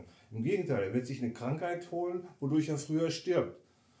Und dann sagt einer von den Leuten, die Nahtoderfahrung haben, die sagen dann, ist doch nicht schlimm, wenn er Ströbig stirbt, dann geht es ihm endlich mal gut, da kommt er in der, dann, dann kommt er ins Paradies. Äh, das muss man sich nur anders denken als die Theologen, die christlichen. Das, dann fühlt er sich endlich geliebt, denn wir kommen alle aus der Liebe und wir kommen wieder in die Liebe. Aber erst dann, wenn wir hirntot sind. Da drehen wir wieder den Kreis perfekt zu dem Anfang, warum ich am Anfang schon äh, angekratzt war, weil das ist genau dieses Paradoxon, was ich nicht akzeptiere. Wenn mir einer argumentiert, wenn ich sage, ich bin in diesem Leben unzufrieden, sagt, ja, wenn du tot bist, ist doch super. Das ändert nicht meine Situation jetzt.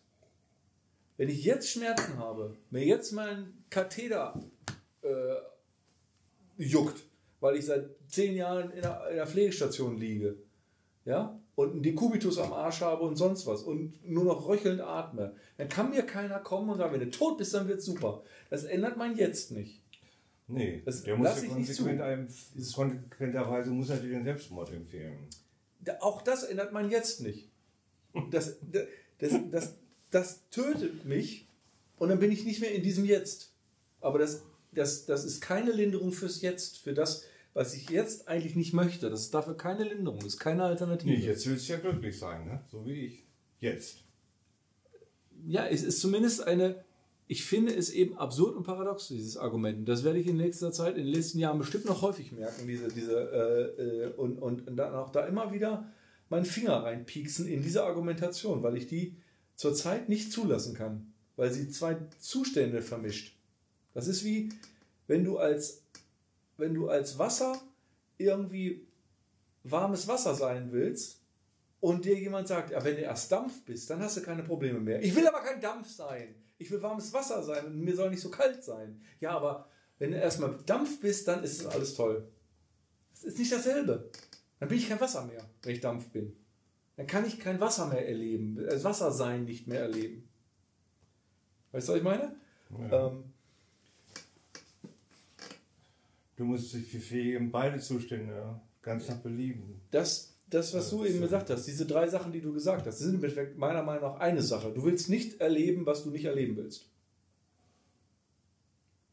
Du, hast, du bist der Meinung, dass du das, was du nicht erleben willst, das Recht haben solltest, nicht erleben zu, müssen. Ja. Schmerzen, Siechtum. Abhängigkeit, Siechtum, was auch immer und unglücklich sein. Das sind ja. Dinge, wo du nicht mit einverstanden bist, Richtig. dass sie zum, zum Programm gehören, dass sie, da, dass sie offensichtlich auf der Agenda stehen, auf der Tagesordnung stehen, mhm. aber du bist nicht bereit, über diese, diese Punkte zu leben. Du Richtig. willst es nicht haben. Und ich mache auch keine anderen Menschen verantwortlich dafür. Die ja. sind ja in der gleichen Scheißlage. Ich mache die kosmische Intelligenz dafür verantwortlich. Wie viel die sich diesen Scheiß hat einfallen lassen. Das ist, im Endeffekt sagst du das, was ich sage, wenn ich sage, ich bin mit, dem, mit den Constraints, mit dem, mit dem Gesamtspiel nicht zufrieden. Das ist genau das, was ich meine. Ich ja. bin mit dem Grundgerüst dieser, dieser menschlichen Existenz nicht zufrieden, weil ich der Meinung bin, dass es eine Frechheit ist, wie sie konzipiert wurde. Richtig. Genau. Sicher auch so. Sind wir einer Meinung.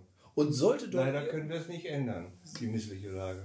Nee, das weiß ich nicht. Oder? Das wissen wir nicht. Also, ob man das ändern kann oder nicht. Ich finde, ich finde eben gerade die Frechheit da drin ist, dass wir entweder mit einem Gefühl und einem Gedanken verseucht wurden, dass wir es ändern könnten und dieser Möhre ein Leben lang und über Generationen hinterherrennen, oder es tatsächlich möglich ist und es ist ganz kompliziert in einem riesigen Zauberwürfel versteckt. Und beides ist eine Frechheit.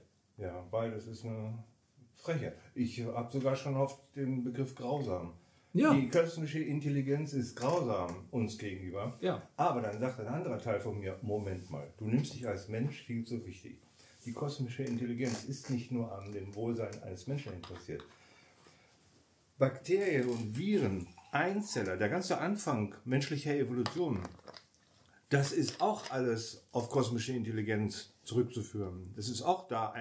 Die kosmische Intelligenz, übertrieben ausgedrückt, liebt alles. Von der vom Einzeller über die Bakterie und über das Virus bis hin über die Raubtiere hin zum Menschen. Der liebt alles. Aber ihr Menschen, ihr bildet euch ein, ihr seid der Mittelpunkt des Lebens. Es hat euch irgend so ein Scheißkopf erzählt, dass ihr die Krone der Schöpfung seid. Ihr seid nicht die Krone der Schöpfung. Finde ich auch absurd und zu abstrakt, weil, weil ich muss ja nicht mal empfinden, dass ich, ich empfinde nicht, dass ich die Mitte des, de, ähm, des Universums bin und des Erlebens, außer meinem eigenen, aber trotzdem kann ich ja Leid empfinden, was ich nicht haben will. Und was ist mir noch scheißegal, ob eine Bakterie zufrieden ist oder auch Leid ent entwickelt. Und irgendeine, was auch immer, kosmische Intelligenz, die alles liebt, dann, dann bitte von vornherein, lass mich das bitte auch spüren. Und nicht in ihrem, weil da kommt nämlich diese, da ich das nicht spüre, kommt ganz schnell dieser christliche Gedanke, da bin ich es wohl nicht wert. Und das okay. ist Sünde. Die, diese, diese, dieses das Gefühl von Erbsünde. Das ist unsere verfehlte Sozialisation, was du da jetzt wieder zuletzt angesprochen hast. Das mit der Krone der Schöpfung ist ja auch auf dem Mist der Theologen geboren. Irgendwann um Christi herum. Aber du hast ja eben auch kosmische Intelligenz gesagt. Nicht, äh, nicht Schöpfung, also was auch immer das irgendwie in also Unter kosmischer Intelligenz ver verstehe ich all das, was fähig ist, das Universum zu erschaffen oder am Leben zu erhalten. Alles, was erforderlich ist, um Leben überhaupt zu ermöglichen, auf diesem Planeten, in diesem Universum, wenn es woanders auch noch Leben gibt. All die DNA, die, diese geniale Konstruktion, alles das. Diese Fähigkeiten, die da schlummern, diese Rätsel, die da, die erfunden, ich weiß ja, ich habe hier Schwierigkeiten, mich richtig auszudrücken, weil wenn ich, weil kosmische Intelligenz verstehe ich jetzt als etwas Abstraktes, ne, als eine Macht eher, nicht, nicht, soll nicht verwechselt werden mit Gott als, als weißhaariges Geschöpf. Ne? Weiß, ich will nicht den, den Gott der Kirche hier jetzt, den will ich, Hm. ich will, will da jetzt kein, ich will nicht, dass du dieses Bild vom Gott der Kirche in deinen Kopf kriegst, wenn ich sage kosmische Intelligenz. Nee, habe ich sowieso nicht. Ich habe ich hab mit dem Gottesbegriff ja auch kein Problem. Ähm, ich sehe den nicht so vermenschlicht als bärtigen Typen. Ich bin in dieses, diese Sache hier jetzt, dass, ähm, dass möglicherweise auch das, was wir Menschen nicht leiden können, weil es eine Gefahr für uns ist, ein Raubtier ist naheliegend. Aber Virus und Bakterien sind für uns ja viel größere Bedrohungen, gerade zur Zeit, aber das wissen wir ja auch sowieso schon. Raubtiere, wir müssen keine Angst mehr vor Raubtieren haben.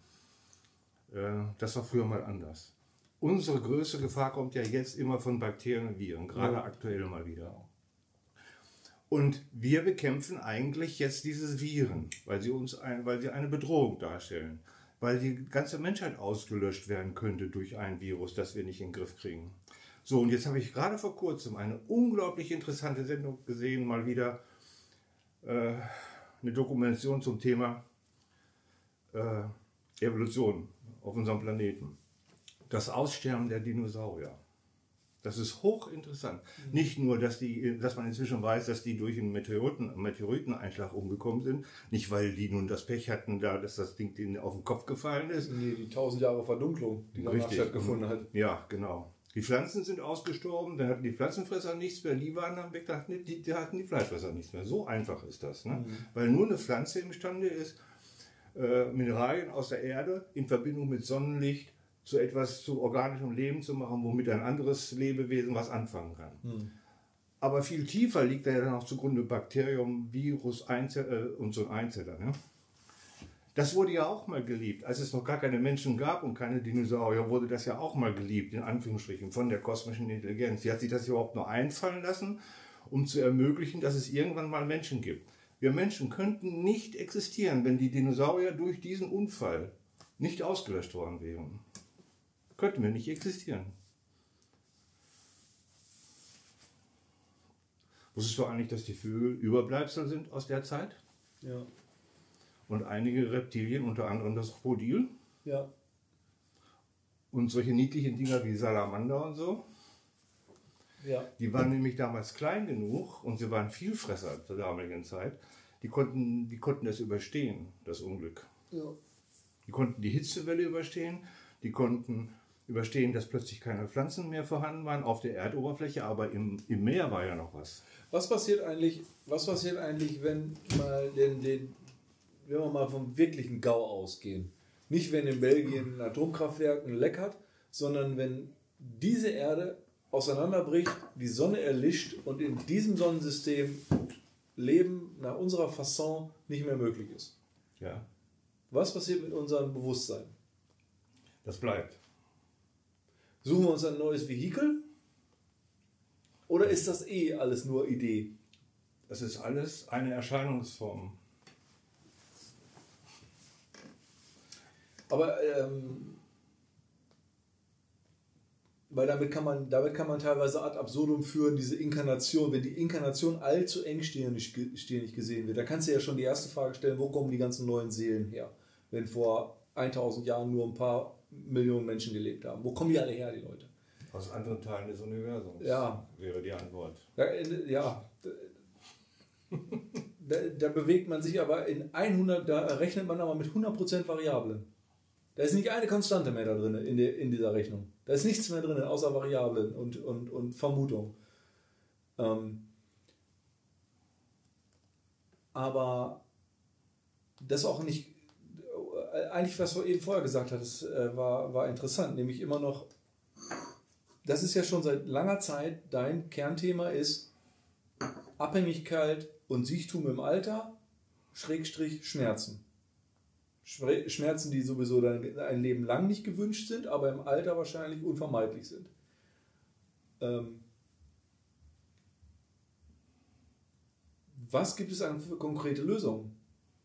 Also als, als, als wenn man jetzt an die Stru an Physik glaubt, an, an, an, an dass wir hier alle nur zufällige Anordnung von Kohlenstoffatomen sind und zufälligerweise in der Summe unserer Puzzleteile ein Bewusstsein entwickelt haben, oder was auch, zumindest etwas, was wir so nennen, dann ist die einzige Hoffnung, keine Schmerzen zu haben, ist Forschung und Medizin. Nee, oder eine, eine ganz erhebliche Änderung der gesamten Einstellung. Und die beginnt mit der, mit der Einsicht, ich bin nicht mein Körper, ich bin nicht meine Gedanken, ich bin nicht meine Gefühle. Und zu den Gefühlen gehören ja auch die Schmerzen. Ich bin das, was das alles wahrnehmen kann. Ich bin etwas ganz anderes. Aber das ist uns offensichtlich nicht, Das hat auch ist der- offensichtlich nicht einfach. Der Inder, nee. Äh, aber das ist ja. Du fragst ja, in welche Richtung müsste man, müsste man weiterarbeiten, Ja. trainieren sozusagen.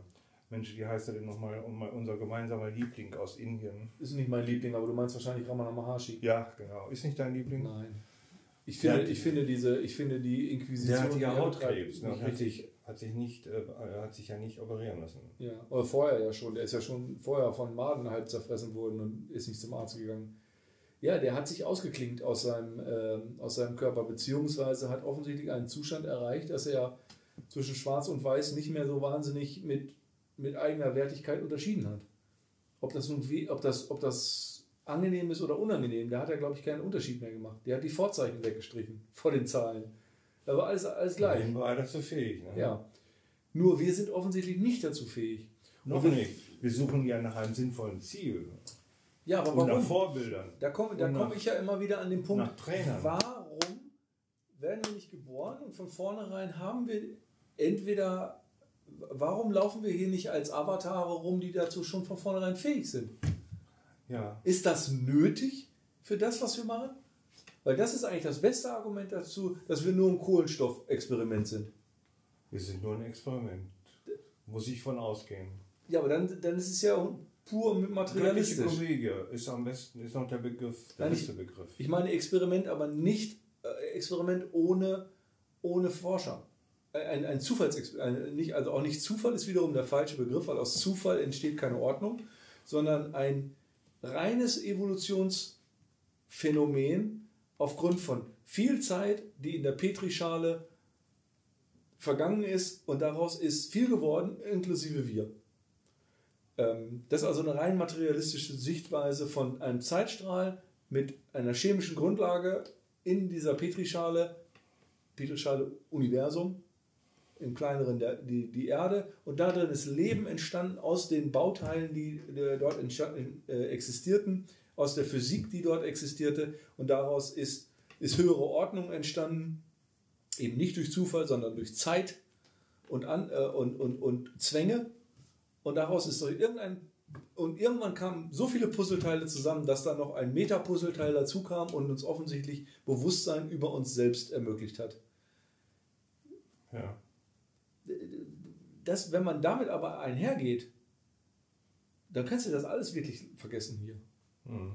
Also dann, dann, wenn man so, das ist ja auch ein beruhigendes Gefühl. Dann gibt es aber auch keinen Grund, warum man nicht Massenmörder ist, Vergewaltiger oder, oder Trump.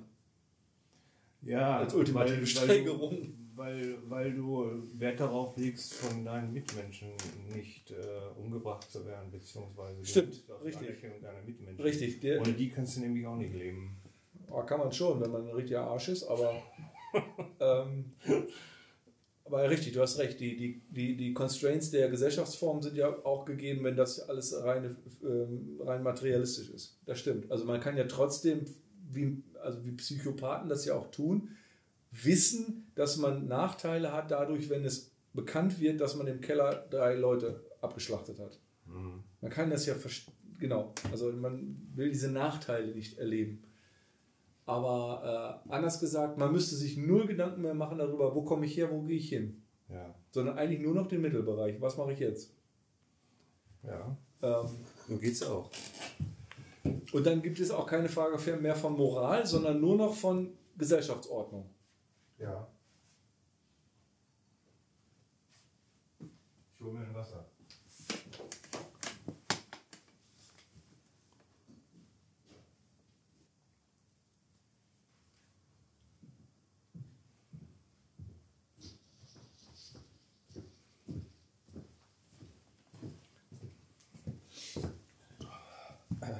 Hattest vorhin den Namen genannt. Ich, von ihm bis das Universum. Dispenser. Ja, ich habe ein dickes Buch von dem. Du bist der Placebo, heißt das. Habe ich als Hörbuch. Ja, dann reden wir vom gleichen Mann. Dann müssen wir jetzt gerade, okay, und hier er sein letztes Werk, ist Du bist das Universum. Das hat er zusammen mit einem, mit einem Quantenphysiker aber geschrieben.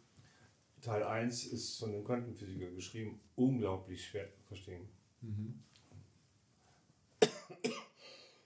Ohne physikalische Kenntnisse, also da reicht es auch nicht als Laie, sich mal ein bisschen um Quantenphysik nach, mal was nachgelesen zu haben. Teil 2 ist dann sein Beitrag. Der ist ja, der ist ja von Haus aus Inder und Mediziner. Der hat ja eine westliche Schule und, ist, und hat eine Klinik in. Nicht der Dispenser. Hm? Der Dispenser hat keine Klinik. Der ist Amerikaner. Und der ist auch, äh, den Doktor hat er auch in Chiropraktik. Moment. Reden wir doch nicht vom gleichen. Ah, hier. Ah, wir haben doch nicht vom gleichen geredet. Deepak Chopra. Deepak heißt Chopra, der ja, Typ, ja, okay. heißt der Typ, von dem ich jetzt hier rede. Ja. Das ist eigentlich der berühmteste ähm, Celebrity in der. In, Der ist, gelernt, der, ist, der ist gelernter Mediziner und hat eine Klinik gegründet Ja, für Psychosomatik. ja. weil er sich ja für das Fachübergreifende interessiert. Ist ja einer der wenigen Ärzte, die auch wirklich konsequent fachübergreifend denken. Das ist aber auch mehr eine Medienpersönlichkeit als, Ja, der ist äh, als sehr- ja, der ist- praktizierender Arzt, also glaube ich. Ja, der, der ist schon oft, hat sich oft schon gezeigt mit, mit prominenten Schauspielern und so. Ne? Ja. Turnt da wohl sehr viel rum. Nichtsdestotrotz ist er, les, ist er gut, er ist gut zu verstehen, zu lesen. Oh, ja. DFK ist eine Sprache, die es das war der Rosenberg. Ich habe uns übrigens angemeldet für Qigong, ne? Gut. Ja, per E-Mail angemeldet. Per E-Mail angemeldet mit der Bitte um Bestätigung am 20.02. Ja, Reserviert ihr schon mal 18 Uhr. mache ich. Das ist ein Donnerstag dann. Ja. Dann würden wir weitermachen wie bisher. Ja. Um 18 Uhr, denn es geht nur 45 Minuten lang. Ja, wir sind ja nicht klatschnass geschwitzt nach dem Qigong. Eben. Nach Qigong bist du nicht. Ja, genau. Also um 19.30 Uhr sind wir hier, dann essen wir einen Happen. Ja. Und dann machen wir wie üblich unser, unser Gespräch für, für die Zukunft. Ja. Ja, also Inge Meisel hatte ja äh, zumindest eine Frage versucht zu beantworten in ihrem Leben von deinen drei Fragen, die du gestellt hast, deinen drei Unsicherheiten sozusagen. Ähm, die hatte ja nun immer so eine Zyankali-Kapsel in ihrem Amulett, ne? Mhm. Weil sie gesagt hat, die letzte Entscheidung will sie haben. Aha. Ist natürlich, wenn du dann vom LKW nicht überfahren wirst, sondern erfasst wirst und deine Arme nicht bewegen kannst. Hast du schlechte Karten mit so einem Ding, ja. Wie, hat, äh, wie ist sie denn gestorben? Ist es bekannt? Bekannt ist es mit Sicherheit, aber mir nicht. Mir ist es entfallen, ist ja auch schon ein paar Jahre her. Aber sie hat zumindest nicht die Kapsel geschluckt. Mhm. Weißt du genaueres? Man hat ja dann gesagt, dass auch die Kübler-Ross Schwierigkeiten hatte, loszulassen am Ende ihres Ja. Lebens.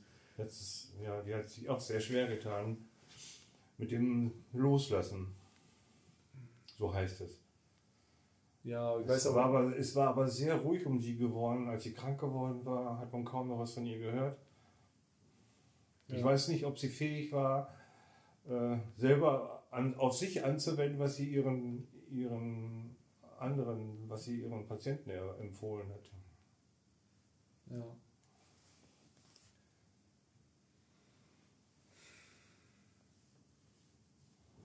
Ich glaube, das Schwierigste für mich wird am Ende, wenn ich bis dahin noch so dieser Trotz und Jezorn, der dann, wenn ich den bis dahin nicht aufgelöst habe, dann kommt er in, im Sterbebett hoch. Diese allgemeine Unzufriedenheit mit diesem, warum muss das so sein? Warum Ja. liege ich jetzt hier und, und sieche vor mich hin und sterbe? Ich bin nicht zufrieden.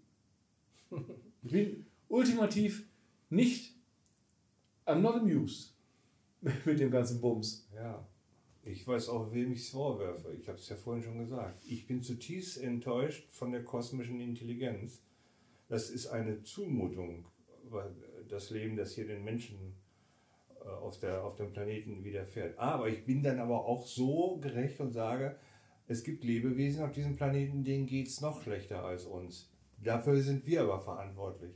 Aber wir müssen was zu essen haben. Wir müssen was zu essen haben. Wir sind viel Fresser, Allesfresser.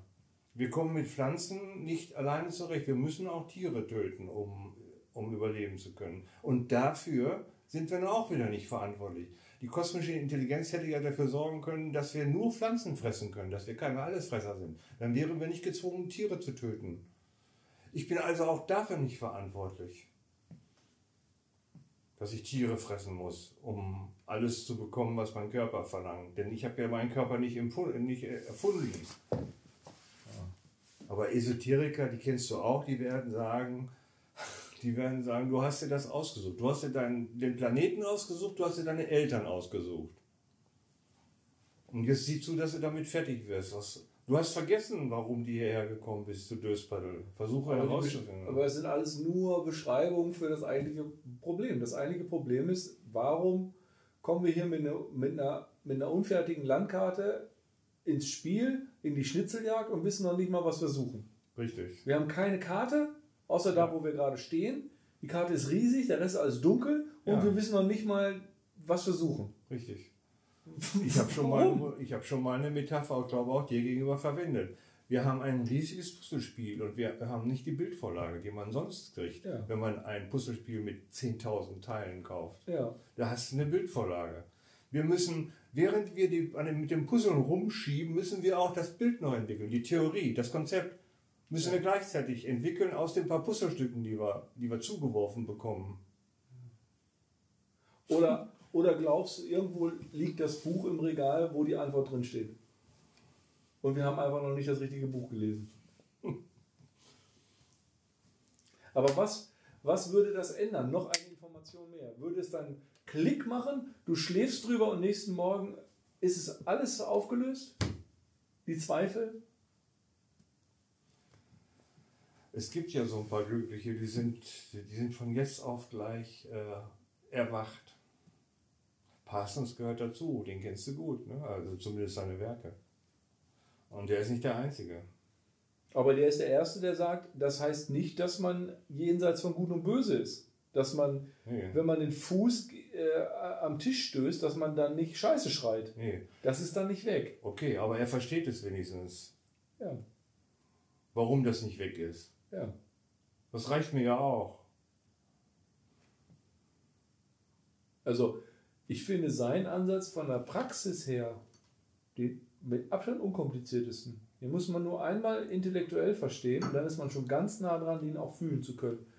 Und wenn man, ich glaube, wenn man das in die konsequent machen würde, in die Meditation, in die Kontemplation und vielleicht sogar noch unterstützt mit, mit, ähm, mit Pilzen oder anderen Substanzen, die einen auch noch in diesen Zustand bringen können, kommt man ganz, ganz nah und vielleicht sogar häufig an diesen Punkt, den er beschreibt. Und ich glaube, das wird auch was raus. Da kann man wirklich vorwärts kommen im Leben mit seinem Ansatz. Weil das Schöne bei ihm ist, man muss ja kein Pantheon lernen. Man muss nicht erst noch Novize werden in irgendeinem Kloster, 100 Schriften auswendig lernen und äh, die, die ganze Ahnenkette äh, auswendig lernen und die, äh, die ganzen Namen, die dazugehören, sondern man muss ja nur in sich reinhorchen und immer im Jetzt bleiben, immer hier bleiben, immer hier bleiben. auch keine weiteren Bücher kaufen, was wir nee, gerne tun. Ja, ne? überhaupt nicht. Überhaupt nicht. Ja, das ist zweifellos ein Vorteil. Und selbst, man muss nicht, man kann aber, man kann noch Bücher kaufen. Er sagt aber auch, es liegt nicht in unserer eigenen Hand. Ähm, ja, es ist ja dieser Punkt, den die viele davon beschreiben, den auch der, ähm, der Hawkins ja immer beschrieben hat. Ist dieser Punkt des eigentlichen Erkennens, ist dieser Punkt der Gnade. Du kannst dich per Willensentscheid nur in einen gewissen rezeptiven Zustand bringen. In einen verständnisvollen. Gnade, von der kosmischen Intelligenz. Ne? Aber der, Mom der Moment, wo es schnapp macht, ist ein ein nicht erzwungener Moment, ein nicht hinzugefügter Moment, sondern aus irgendeinem Grund ist das ein Plop, ein, ein Klatschen im Nichts und dann ist dieser, dann kann es dazu kommen, durch diese Gnade zu einer Auflösung der Sichtweise, die wir bis dahin hatten. Das sagen ja auch einige Zen-Meister, ne? Ja. Genau das, ne? Äh, die umschreiben es nur anders. Die sagen, plötzlich kann man herzhaft lachen über den größten Irrtum. Ja. Die, es gibt ja auch so wunderschöne Koans bei denen. Ne? Äh, hörst du das Klatschen der einen Hand? Ja, Es gibt ja Leute, Mit sowas soll man sich beschäftigen, um erleuchtet zu werden. Es gibt ja Leute, die mit einer Hand klatschen können. Die musst du nur ein ganz entspanntes Handgelenk haben. Die können das wirklich. Die schnappen dann ihr Handgelenk so und dann, dann klatschen die mit ihren Fingern in die Handfläche. Dadurch der Koran auflöst, weiß ich aber nicht. Es kommt nur darauf an, dass du dich da immer und immer wieder darauf konzentrierst. Das ist jedenfalls, wenn ich daran glauben könnte, dass es funktioniert, würde ich nur noch das machen. Dann würde ich alle Bücher wegschmeißen.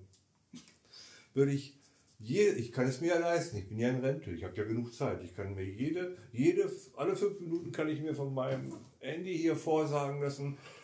Hörst du das Klatschen der einen Hand? In den Gesprächen mit Bußmann, ne, findest du da auch was, was Produktives für dich? Na klar. Allein schon, dass ich ihn, ihn einen, einen, einen sehr guten Zuhörer habe, den ich auch für voll nehme. Ja, aber gibt er, gibt er Impulse, die du mitnehmen kannst, die du, die du. Ratschläge gibt er mir nicht, nee. Das darf er auch nicht. Das, dann würde er auch in meinen Augen seinen, an Glaubwürdigkeit verlieren. Ich muss selbst drauf kommen. Aber er ist ein sehr guter, ein sehr guter Kontrahent.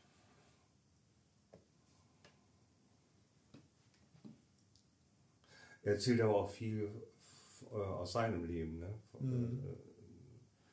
Er ist ja auch nicht fertig und gibt es auch zu und sucht immer noch nach anderen, sucht immer noch.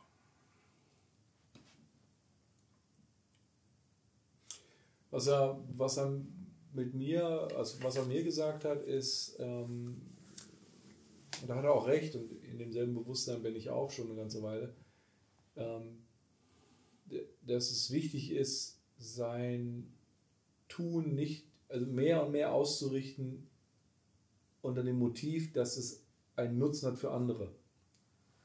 Also versuchen, in dem, was man tun möchte oder sich vornimmt, als Ziel mit sich bewusst zu machen, dass es einen Nutzen und Sinn für einen anderen oder viele andere hat. Aber auch für einen selbst auch. Naja, man muss natürlich weder altruistisch noch irgendwie selbstausbeuterisch unterwegs sein. Das ist nicht der Egoismus. Sache. Sozialer Egoismus. Sondern einfach die, die ähm, Ich komme mit dem Begriff sozialer Egoismus gut zurecht. Da mache ich mir selbst nichts vor.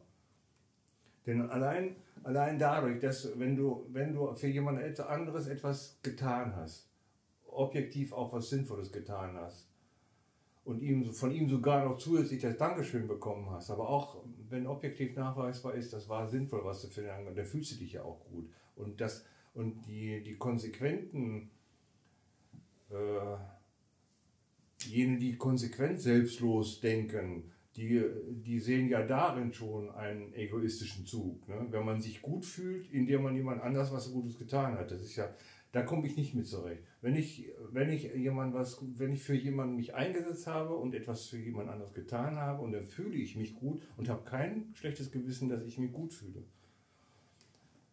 Das sehe ich, totale Selbstlosigkeit ha- halte ich für eine menschliche Überforderung.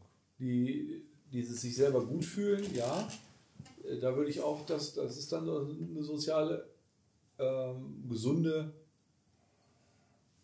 ähm, was hast, wie hast du das genannt? Soziale Sozialer Egoismus. Egoismus, genau. Ähm, wie er das meinte für mich und wie ich es auch verstehe und wie ich es auch ähm, nachvollziehen kann, ist, ähm, dass das eine, auch eine selbsttherapeutische Arbeit sein kann, mehr ausgerichtet sein, dass das, was man tut, auch einen Nutzen oder vielleicht sogar hauptsächlich einen Nutzen für andere hat, kann einen über die bescheuerte äh, Hirnspirale wegbringen, im Ich gefangen zu sein. Immer, immer nicht, und das gar nicht in dem Egoismus, was ist für mich das Beste und das Richtige, sondern zu viel darüber nachzudenken, was man machen sollte, was, was sinnvoll wäre und sonst was. Mach einfach was und denk daran, dass es wenigstens einen Sinn für andere hat. Und ja. ob du Kisten stapelst oder ob du irgendwo auf deinem Spaziergang Müll aufhebst, mach dir nicht so viel Gedanken darüber, für dich das Richtige im Leben zu finden oder für dich die höchste, ähm, beste Idee einer Berufung zu finden, sondern mach das, was du tust, auch unter dem Bewusstsein, das hat vielleicht einen Nutzen für andere und darin kann ich aufgehen. Denn der Sinn ist tatsächlich äh, nicht altruistisch zu werden, sondern rauszukommen aus der, aus der Spirale des Nichtstuns in, im eigenen Kopf und des Suchens in, nach Sinn in sich selbst. Mhm. Diese Frage kann ad acta gelegt werden, solange man sich damit beschäftigt, den Sinn im anderen mitzunehmen, also das einfach anzunehmen. Denn da hat man einen Sinn, den man, der, der immer gültig ist. Und da muss man die Sinnsuche, die nur auf sich selbst bezogen ist, nicht weiterführen, weil man da vielleicht nicht zu einer Antwort kommt. Ja. Zumindest würde ich zweigleisig fahren. Ja. Das ja, wie, wie gesagt, Selbstausbeutung ist natürlich ein anderes das Thema. muss man, unterschreibe ich auch. Und er ist selbst ein praktizierendes Beispiel dafür. Ja. Ja. Er ist allerdings auch äh, Vertreter der, Logopä der Logopädie. Ne? Also äh, Viktor Frankl, der Typ, der im Kassett war und es überlebt hat. Ne? Sagt der Viktor Frankl etwas? Logo Logopäden nicht Sprech, Sprech- und äh, Sprachforscher? Ach, jetzt habe ich, hab ich, was, hab ich was verwechselt. Viktor Frankl meine ich, das ist richtig. Äh,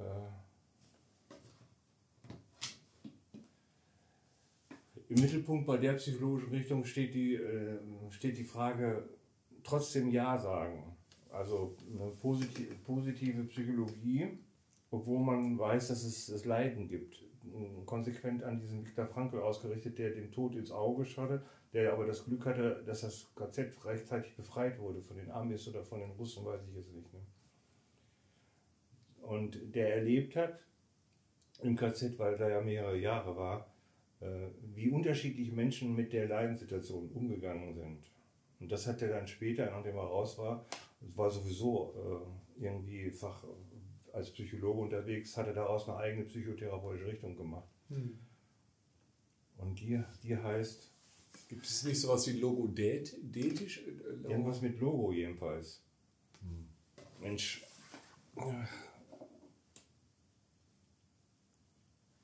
Büschemeyer ist ein aktueller Vertreter von Schüler. Ein Deutscher. Ja, Viktor Frankl ist ein Österreicher. Was macht ein Österreicher denn im KZ? Was hat der denn verbrochen? Jude zu sein. Ach so. Ja, Franke. Viktor Frankl.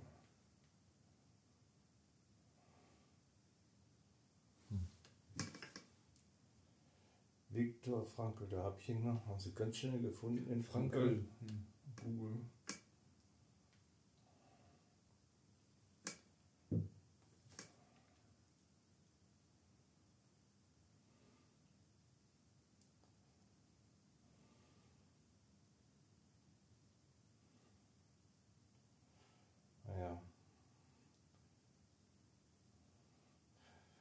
ein interessanter Titel von seinem Buch hier, Wer ein Warum zu leben hat, Überlebenssinn und Resilienz. So, auch wie, heißt, wie heißt die psychologische Richtung jetzt?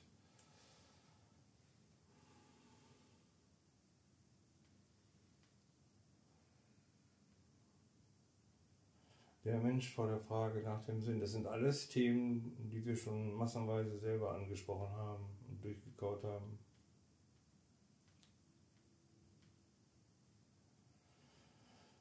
Jetzt haben sie mich zu Amazon geführt, aber nirgendwo steht jetzt die Fachrichtung, die er vertritt, die er gegründet hat. Mensch. Bei Wiki sein Name bei Wikipedia? Hm? Wikipedia ist auch da eigentlich immer der direkte ja, Weg. Ja.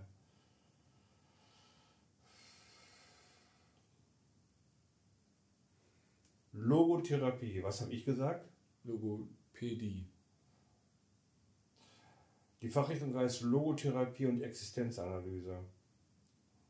Dritte Wiener Schule der Psychotherapie, begründet von ihm. Ja, der knüpft also an den existenziellen Problemen des Lebens an, eines jeden Menschen an. Mit welcher Antwort? Trotzdem Ja sagen.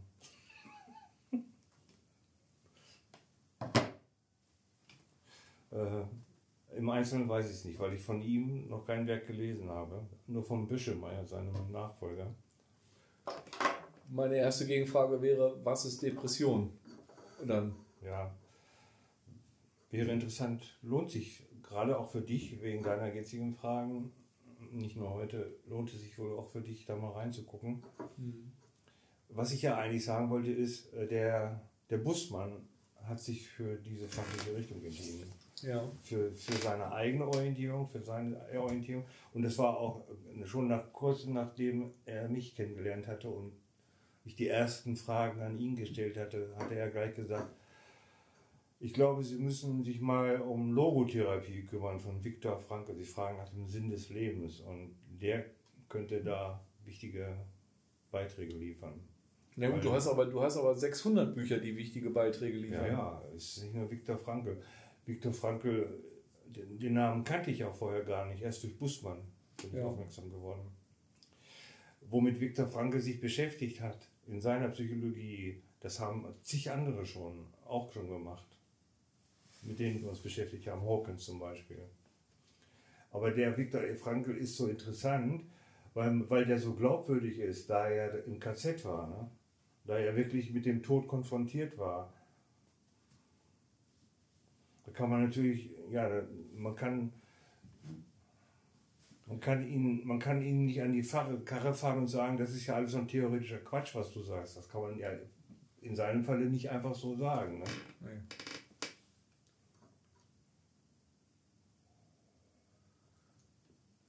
das halte ich auch, es ist für mich auch immer, immer wieder ein, ein, ein Kriterium für die Glaubwürdigkeit eines Autors. Ich frage mich immer, wenn ich einen Autor, wenn, wenn ich in, bei Amazon die, die Gliederung lese, das Inhaltsverzeichnis und den Vorspann und so, oft wird ja auch geschildert, worum es geht.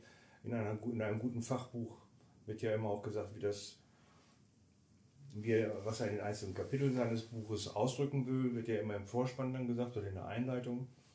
Aber ich frage dann darüber hinaus immer auch, und darum ist, ist es mir wichtig, auch die Vita kennenzulernen von so einem Autor, woraus, aus welchen Quellen schöpft er? Mhm. Schöpft er aus rein, von reinen Theoretikern, die an Universitäten im Laufe von 300, 400 Jahren rein theoretisches Wissen zusammengetragen haben?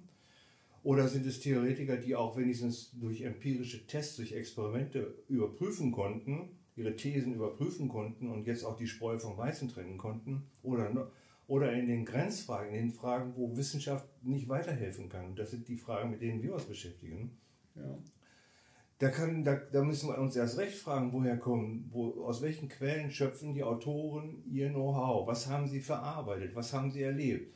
Da sind für mich natürlich, wenn es um Grenzfragen zum Tod geht, was kommt nach dem, was kommt möglicherweise nach unserem, nach unserem Tod, sind natürlich die NTE-Leute interessant, die, das, die wirklich eine Nahtoderfahrung hatten und die, der, die, der Nahtoderfahrung, die sie beschreiben, auch überprüft wurden, die auch Zeugen nennen können, behandelnde Ärzte.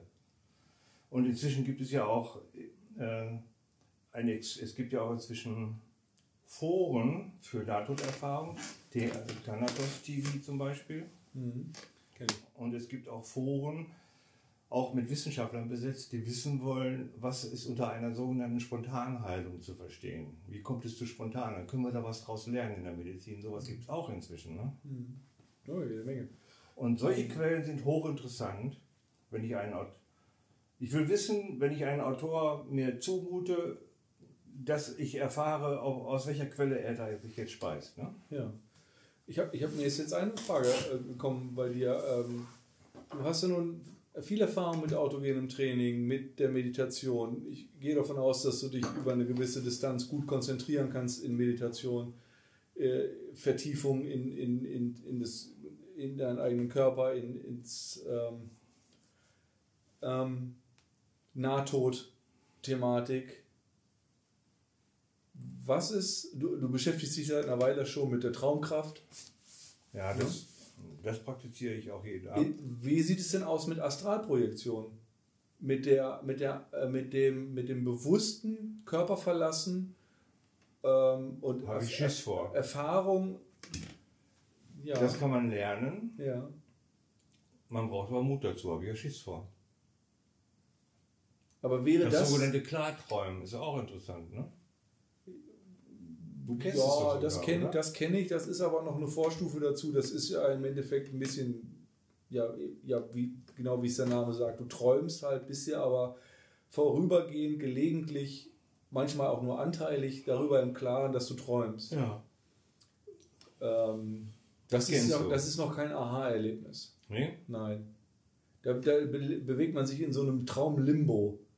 Also das fühlt sich noch nicht an, als hätte man da so einen, einen anderen Zustand erreicht, sondern eher wie, als ob du aufwachst und merkst, du lebst, bist eigentlich, träumst eigentlich und bist noch im Traum, aber du bist ja schon mit einem, einer Gehirnhälfte bewusst, dass du jetzt gerade aufwachst. Und dieser Zustand ist länger da, sodass du eigentlich den Traum dadurch ein bisschen steuern kannst.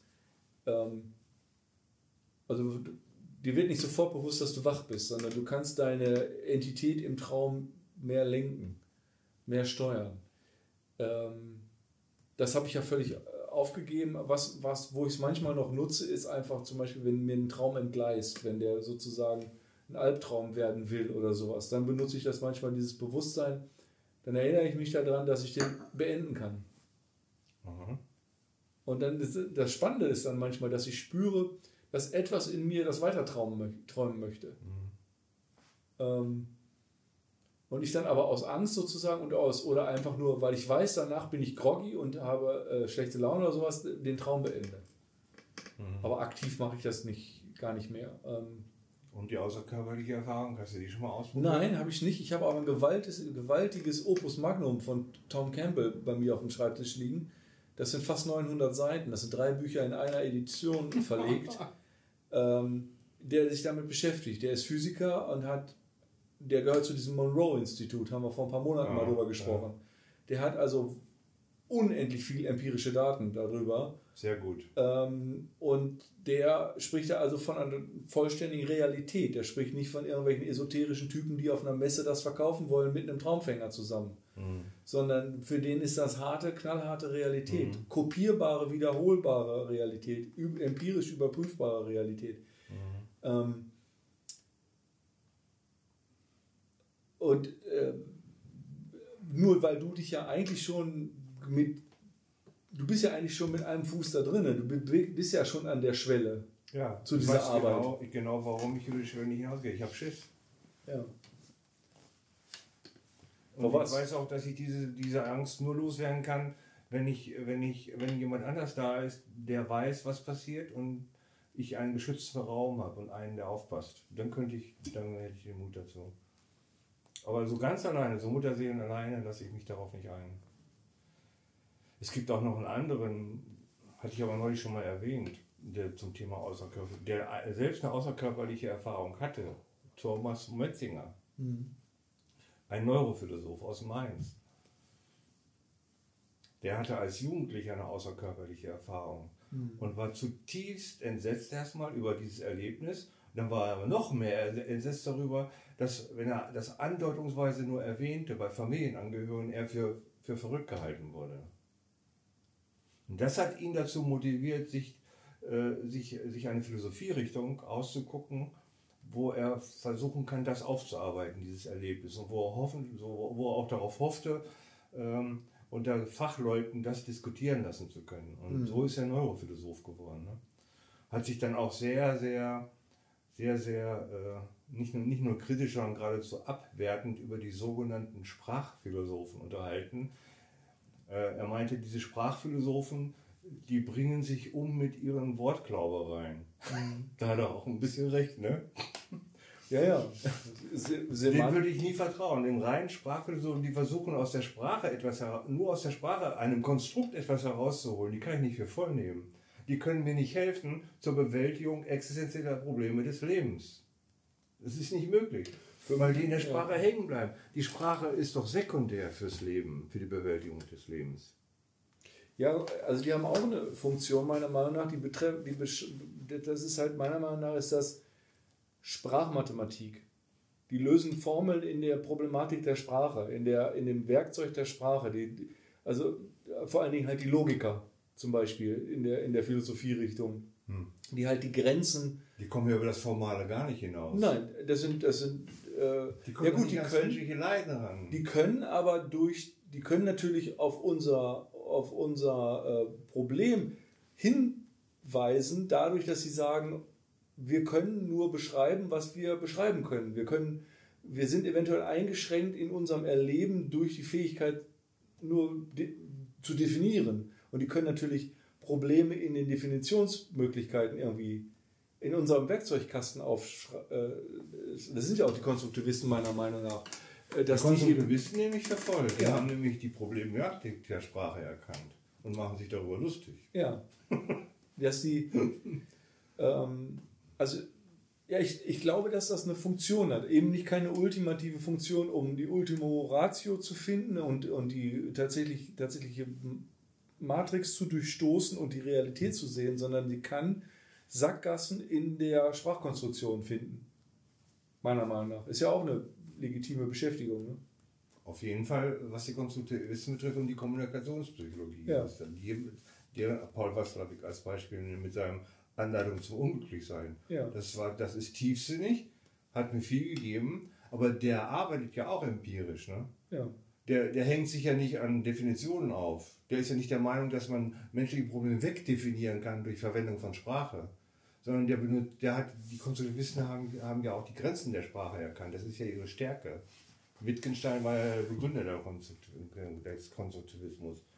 Ich kann mir vorstellen, dass so eine reine Sprachdefinition wie in einem Lexikon ja auch zu nichts führt, weil sie ja auch, sie ist ja gewaltig kontextabhängig. Genau. Und Kontext ist schwammig, der ja. bewegt sich nonstop.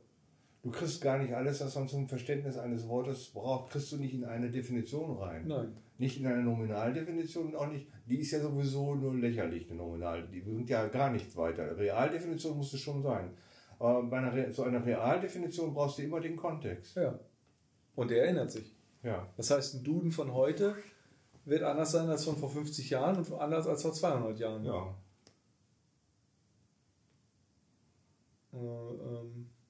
das ist ganz interessant, dass die, die App, ich glaube, Lingue, also keine Ahnung, wie man es ausspricht, also das ist eine, das ist eine Lexikon-App im Endeffekt für verschiedene Sprachen, vor allen Dingen auch e-, eben Englisch-Deutsch. Ja, ich weiß, die verwendet Maren vorzugsweise. Ja, und die, die, das, was interessant ist als kleine Randnotiz bei dieser App, ist, wenn du runterscrollst zu der Wortdefinition, erstmal ganz viele Anwendungsbeispiele der Worte, des Wortes, auch über die, ähm, über die Jahrzehnte und Jahrhunderte. Das heißt, es sind nicht nur Anwendungsbeispiele von heute, sondern auch wie zum Beispiel zu Shakespeare-Zeiten oder Jane Austen-Zeiten. Also, oder, dass man sehen kann, wie sich das entwickelt hat. Genau, wie Satzkonstruktionen mit diesem Wort vor 250 Jahren waren oder sowas. Ja, Aber, und, und darunter ist ein Graph, wie häufig das Wort benutzt wurde die letzten hunderte von Jahren. Ah, das ist hochinteressant. Das ist ganz, manchmal interessant, dass ein Wort, was, äh, was zum Beispiel eine Hochphase hatte, 1890 bis, äh, bis, bis 1930 und heute aber abplätschert und langsam verschwindet ein Wort oder so. Das ist ein ganz interessanter Graph. Ähm, ja. Die ich, der, dieser App gebe ich jetzt den Vorzug gegenüber einer anderen, die ich vorher benutzt habe, weil sie eben mehr Randinformationen liefert, um für, die, für das Gefühl, was um das Wort noch so mitschwingt und eben nicht nur die reine ähm, 1 zu 1 Übersetzung in ein anderes Containerwort ohne Kontext. Ja. Mhm. Ja. Wir waren bei außerkörperlicher Erfahrung. Also ich habe Schiss ja. davor. Der Thomas Metzinger hat ja aufgrund, der sagte, das war ja auch Ausgangspunkt eben, er sagte also, äh, er hätte Neurophilosophie deshalb studiert und das auch weiter vertieft. Ist, und äh, der empfiehlt sogar in seinem Lehrbuch für seine Studenten, empfiehlt er sogar äh, zu lernen. Erstmal sagt er, dass es, äh, dass es lernbar ist, eine außerkörperliche Erfahrung herbeizuführen, dass man das lernen kann und dass es sehr hilfreich ist, ähm, um das Thema was ist menschliches Bewusstsein besser verstehen zu können. Weil er ist, als Neurophilosoph hat er sich spezialisiert auf, auf die Frage, was ist menschliches Bewusstsein. Mhm. Wenn man das lernen kann, dann kann man das auch inkrementell lernen. Warum lernst du nicht die ersten Schritte, bevor es unangenehm wird? Wenn ich das unter Kontrolle habe, ich, ich fürchte, Das ist doch die Definition von Lernen. Das, vielleicht wird das ja irgendwann ein selbstständiger Prozess. Kontrolle Prozess. in der, in der Definition von Lernen sch- schwingt doch Kontrolle mit. Sonst habe ich es ja nicht gelernt. Wenn, nicht, wenn, ich, wenn ich Autofahren nicht gelernt habe, äh, da, da lerne ich ja die Kontrolle auch über das Fahrzeug. Gut, vielleicht hast du recht, äh, aber dann werde ich, wenn ich mich dafür entscheide, dann aber auch nur unter Begleitung eines, äh, eines, eines Lehrers. Ich muss auf jeden Fall einen Ansprechpartner haben. Kann mich ja bei Thomas Metzinger anmelden. Wenn er dann Zeit dafür hat, einen Kurs anzubieten, auch für. ist er- Müsste ja eigentlich, da es seinen Studenten empfiehlt, müsste er ja auch eigentlich das seinen Studenten anbieten. Ähm, Man kann da ja ins. Er bietet, er bietet einen Bachelor an für Neurophilosophie und einen, und einen Master. Bachelor würde ja reichen. In meinem Falle. Wir sollten uns groß auf die Wand schreiben, denn das ist für uns beide, glaube ich, ein Thema, was David Hawkins alle seinen, allen seinen zehn Büchern als Leitsatz vorausgestellt hat, zumindest im englischen Original. Der Hawkins. Mhm. Ja. Da steht in allen zehn Büchern oder elf oder wie viel er geschrieben hat, wie viel ich zu Hause habe von ihm, steht immer derselbe Satz auf der ersten Seite. Mhm. Das ist, der Weg ist schmal und weit, verschwende keine Zeit. Tja. Ja. Aber da Zeit verschwenden, Das könnte aber Stress einfach. auslösen, wenn du diesen Satz wirklich verinnerlichst. Nein, der muss ja keinen Stress auslösen. Der muss keinen Stress auslösen, sondern der, muss, äh, der, der ist ja ein Hinweis darauf, was sind die Prioritäten. Denn der, der stellt ja nur die Frage, was willst du? Wenn du dich mit der Antwort wenn du der Antwort näher kommen möchtest, vergiss nicht, dass der Weg schmal und weit ist. Man kann schnell abkommen vom Weg und es dauert eine Weile. Also verschwende keine Zeit. Finde ich ein legitimer Satz. Man muss sich ja nicht mehr beschäftigen. Steht ja nicht. Steht, ist nur, verschwende keine Zeit, ist ja nur unter der Prämisse, wenn du ankommen willst. Ja.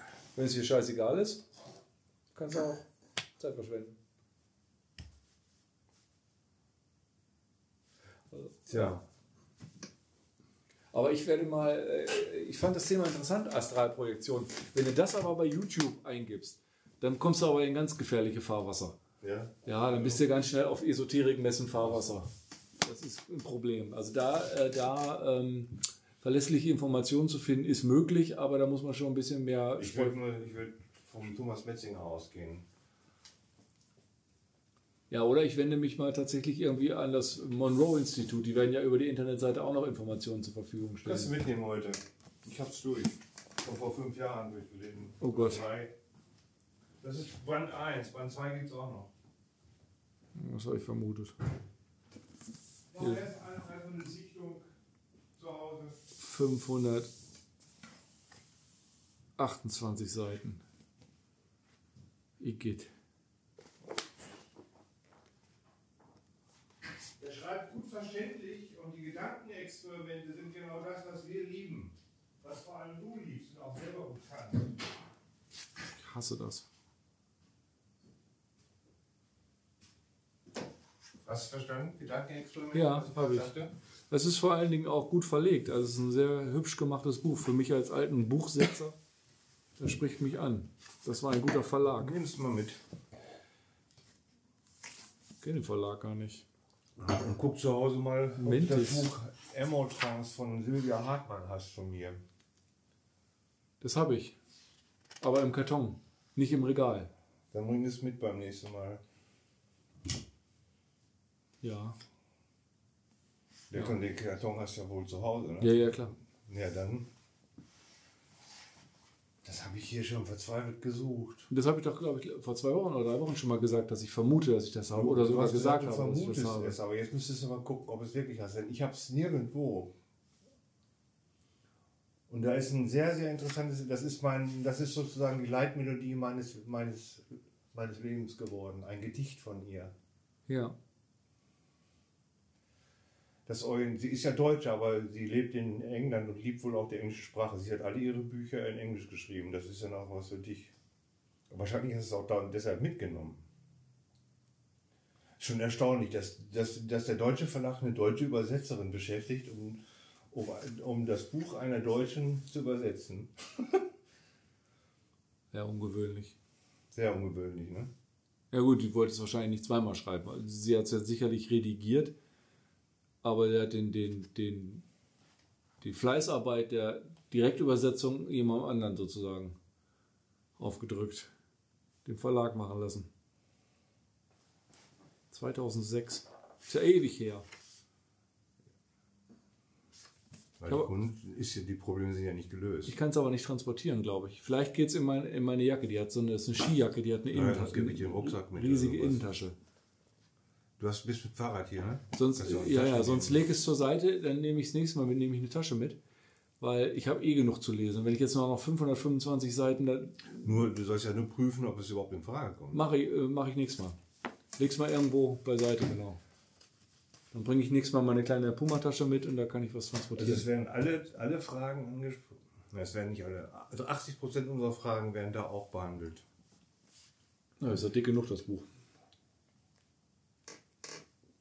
Ja, zwar, es geht immer um die, um die Frage, es geht aber immer im Kern um die Frage, wenn man sich das jetzt als Mandala, als Mandala vorstellt, im Kern ist es die Frage, äh,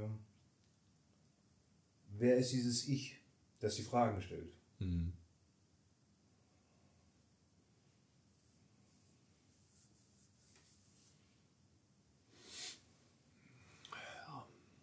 Das kennen wir ja schon von dem.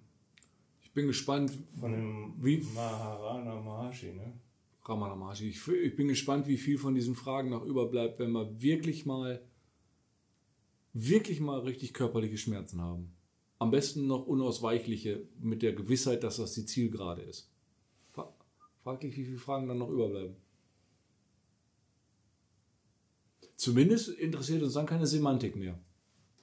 Also ich habe immerhin schon mal einen, einen Vorgeschmack bekommen, dadurch, dass ich Lungenfibrose hatte. Ja. Als ich mich dann über das Internet, das hat mir ja keiner gesagt, der Arzt, wie, wie, wie das verlaufen kann. Das habe ich ja über das Internet rausgefunden, habe ich Schiss gekriegt. Mhm. Da habe ich wirklich existenzielle Ängste bekommen. Und die zweite, ich sage jetzt mal kosmische Intelligenz wieder, die zweite Herausforderung war, die Hornhautdegeneration, wenn die nicht fähig gewesen wären, inzwischen eine solche Operation erfolgreich durchzuführen, dann wäre ich inzwischen bei 30% Sehfähigkeit. Ja. Und dann mit 30% Sehfähigkeit siehst du nicht mehr die Vorwegweiser, die gelben großen Dinger an der Straße. Mhm. Und lesen konnte ich nur, weil ja E-Books nun mal die Fähigkeit haben, beliebig ziemlich stark vergrößern zu können. Ne? Nicht beliebig, aber immer groß genug für das. Also zweimal bin ich schon, aber das waren jetzt in beiden Fällen ja noch, noch keine Schmerzen, aber Ängste, die damit zusammenhängen, mhm. existenzielle Ängste. Die habe ich kennengelernt. Mhm. Ja. Und Gertrud hat ja nun Gott sei Dank, die ist ja auch schon von der kosmischen Intelligenz reichlich geprüft worden. Ich habe gestern von ihr gehört, dass die Gürtellose, Gürtelrose abgeklungen ist und dass, dass, äh, dass die Diagnose, die, die Überprüfung hier mit dieser, was war das, Vernarbung. Ja, diese Fibromyalgie, äh, Harnröhren, äh, Fibromyalgie nicht, oder was. weg ist offensichtlich. Ne? Fibrose, Fibrose, nicht Fibromyalgie. Ja, ja. Und im Vergleich zu mir ist Gerrit ja noch viel häufiger ge geprüft worden. Ne? Es ja. ging noch los mit, mit Hörsturz ne? und Schwerhörigkeit. Lungenentzündung, ne? Lungenentzündung hat es auch schon. Das, eine Bauchspeicheldrüsenentzündung, das ist ja eine höllische Sache. Dass sie das überhaupt überlebt hat, ist ja schon, ist ja schon irre. Mhm. War auch schon eine Leberentzündung dabei oder Fettleber? Weiß ich nicht. Galle ist raus, glaube ich, ne? Galle ist schon raus? Mhm. Glaub, ja. Ähm, also die, aber das, was ihr mehr zu schaffen macht, ist ja die arthritische mit den Fingergelenken jetzt. Problematik an ihren Händen, ne? vor allem in der linken Hand. Ja. Also das, das ist wirklich enorm, was, was, was Gertrud so zugemutet wird von dieser Natur, von der Natur oder von der kosmischen Intelligenz. Ja. Leider ja. Äh, eine solche Anhäufung von unangenehmen Krankheiten von anderen Familienmitgliedern ist mir nicht bekannt. Ja, meinem Vater geht es ja auch schon immer schlecht. Aber der hat ja auch, glaube ich, genetisch echt schwierige Karten bekommen. Sein Vater ist, so wie ich weiß, früh gestorben. Den kenne ich Also gar nicht. Herzinfarkt, meines Wissens. Herzinfarkt war es nicht Krebs? Nee. Herzinfarkt? Der ist, der ist mit seinem Auto, das war die Version, die ich gehört habe. Der ist im Auto sitzen geblieben, Der ist ne? mit seinem Auto angekommen, auf seinem, vor seinem Haus, ausgestiegen und sofort umgefallen und dann hieß es später Herzversagen oder Herzinfarkt. Stimmt. Kann Einfach die von jetzt auf kann gleich. auch Ist der, ist aus, der ist von jetzt auf gleich gestorben. Kein Leiden vorweg. Na cool, okay, dann hat er ja vielleicht gar keine, abgesehen von dem frühen Tod, keine ähm, sich hinziehenden Krankheiten gehabt. Aber Nee. seine Mutter, Seine Mutter Diabetes, ne? Ja, die hatte ja auch alles mögliche andere, glaube ich. Aber die hatte, die hatte, glaube ich, ja, ich weiß gar nicht, ob das Typ 1 Diabetes war, muss ja, die hat ja ewig Ja, Probleme. Meines Ne? Wissens ja, Typ 1, weil die ewig Diabetes Und auch immer offenes Bein durch die. Konnte gar nicht heilen. Genau. Ja. Ja, mein Vater hat ja auch alles durch. Dein Vater, letzte Info für mich war Durchblutungsstörungen. Ja, ja, der hat ja auch schon, der hat ja diese, was auch immer, Morbus Crohn vor vielen Jahren schon. das oder ist ja diese, auch diese unheilbare Geschichte. Genau, Darm. was das auch immer war, ein voll ausgeprägter Morbus Crohn ist unsicher, ob es das war, das weiß ich nicht, oder ob es ein, ein Reizdarm war oder äh, dieses Ulcerosa oder wie das heißt, oder ob das nicht sogar Reizdarm ist, weiß ich jetzt nicht. Ähm, Fistelgeschichten, alles Mögliche. Und, ähm, vor allen Dingen auch immer so langwierige Geschichten. Ja, und jetzt vor allen Dingen dann diesen, diesen Stand und dann den Bypass an der, an der venösen Rückflussstörung am Knie alles Mögliche. Und, aber eben alles irgendwo, irgendwo eigentlich akute Erkrankungen, die aber immer gerne bleiben und schnell chronisch werden. Hm. Tja. Ich hoffe, dass ich mehr von der Strübig-Seite habe. Ja, da gibt, Weil- es nicht so, da gibt es nicht so viel Scheiße. Nee. Von meiner Mutter her zu hohe Cholesterinwerte, aber das kann man ja in den Griff kriegen. Ist auch uninteressant. Und von meinem Vater her Diabetes. Kann man auch in den Griff kriegen. Ja. Ich habe super Werte morgens immer auf nüchternem Magen. ja Obwohl ich im Moment gar nicht Tennis, ja jetzt wieder bin kein Tennis spiele. Also keine nennenswerte körperliche Anstrengung habe. Nicht einmal die Anstrengung eines Platzwarts. ja. Trotzdem habe ich es im Griff. Ja. Das kriegen wir, und das wird wahrscheinlich Ihnen auch, wenn, wenn es für dich mal überhaupt aktuell werden sollte, ist das überhaupt gar kein Thema mehr. Diabetes und, und Cholesterin. Das wird für mich kein Thema werden bei meiner Ernährung. Sehr, sehr unwahrscheinlich. Also da muss ich schon eine heftige Prädisposition haben, wenn das trotzdem ausbricht, weil äh, da- dafür führe ich viel zu wenig Zucker hinzu. Also ich wüsste, da ja, aber Cholesterin, du isst vorzugsweise Fleisch. Ne? ja, aber Cholesterin ist ja auch uninteressant eigentlich. Der, wenn, wenn überhaupt die Triglyceride, aber das ist auch alles okay bei mir. Das ist, ähm, da muss ich mir keine Sorgen machen. Alkohol in Unmengen trinkst du auch nicht, ne? Nicht mal in geringen Mengen. Also in, in Geringstmengen trinke ich welchen, ja. Aber Okay, dann hast du auch kein Risiko wegen Fettleber und auch nicht ja, wegen. Nervenschäden durch Alkoholtoxine. Nee. Auch andere Drogen nehme ich nicht. Wenn überhaupt dann in homöopathischen Mengen. Ja. Ja, Aber äh, Umweltgifte gibt es ja genug, ne? ja, und Viren auch, wie wir gerade zur Zeit mal wieder erleben. Ja. Und äh, die anderen Sachen, die du gar nicht beeinflussen kannst, äh, Krankheit und oder Folgen von Unfällen, auch ein Lebensrisiko. Ja. Ja, man kann natürlich nur an den Faktoren rumstellen, äh, die man irgendwo unter Kontrolle hat. Ne? Vermeintlich unter Kontrolle. Stress, Umwelttoxine. Dadurch, dass ich in Bückeburg lebe, habe ich eine ganze Menge, atme ich am Tag eine Menge Liter bessere Luft als in Köln. Das ist Fakt. Ja, Ich habe eine App. Ähm, Das ist mir neulich. Genau, die kann die, die messen. zeigt die, die, die, die Luftqualität anhand verschiedener Faktoren, verschiedene also Ist die kostenlos, die App? Ja. Bezahlst also wieder mal mit deinen privaten Daten, ne? Nö, gibt keine privaten Daten. Welche Ähm, Berechtigung musst du denn dieser App geben? Gar keine. Location, weil der, also du kannst also Location, damit du weißt, Wovon nehmen die dann? Die Schöpfer der App. ähm, die haben ja auch eine kommerzielle Sparte. Also die haben die Verkauf, du kannst, du kannst teilnehmen an, äh, an den, du kannst auch Daten senden. Du kannst von denen so eine Messstation kaufen, dann kannst du beitragen in der Community dazu, dass Das die ja gerne tun. ihre Daten haben. Hast du mir die schon zugesendet, den Link oder was? Nee, ist eine Schweizer, eine Mach's Schweizer Firma. Mal. Muss nicht sofort sein. Ich habe das Handy auch nicht dabei, ist zu Hause. Mache ich. Ähm, ja, und Bückeburg hat fantastische Werte. Fantastische Luftwerte, wirklich. Also Ja, nur das Wasser ist nur, nur, ja, nur geschlagen. Ist übrigens, das Haus hat eine ähm, Wasseraufbereitungs-, also eine Entkalkungsanlage. Nee, Kalkungsanlage, ja, so wie ich auch. Ja. Da, gut, da, da holen sie dir das Kalk, das ist Überschüssige raus. ne? Ja. Ähm, Aber unser Wasser hier hat viel Nitrat. Ne? mh, ich filter ja sowieso nochmal. Und eigentlich will ich destillieren und dann wieder remineralisieren, äh, mineralisieren, aber das muss ich mir erst noch kaufen, die Anlage. Anyway.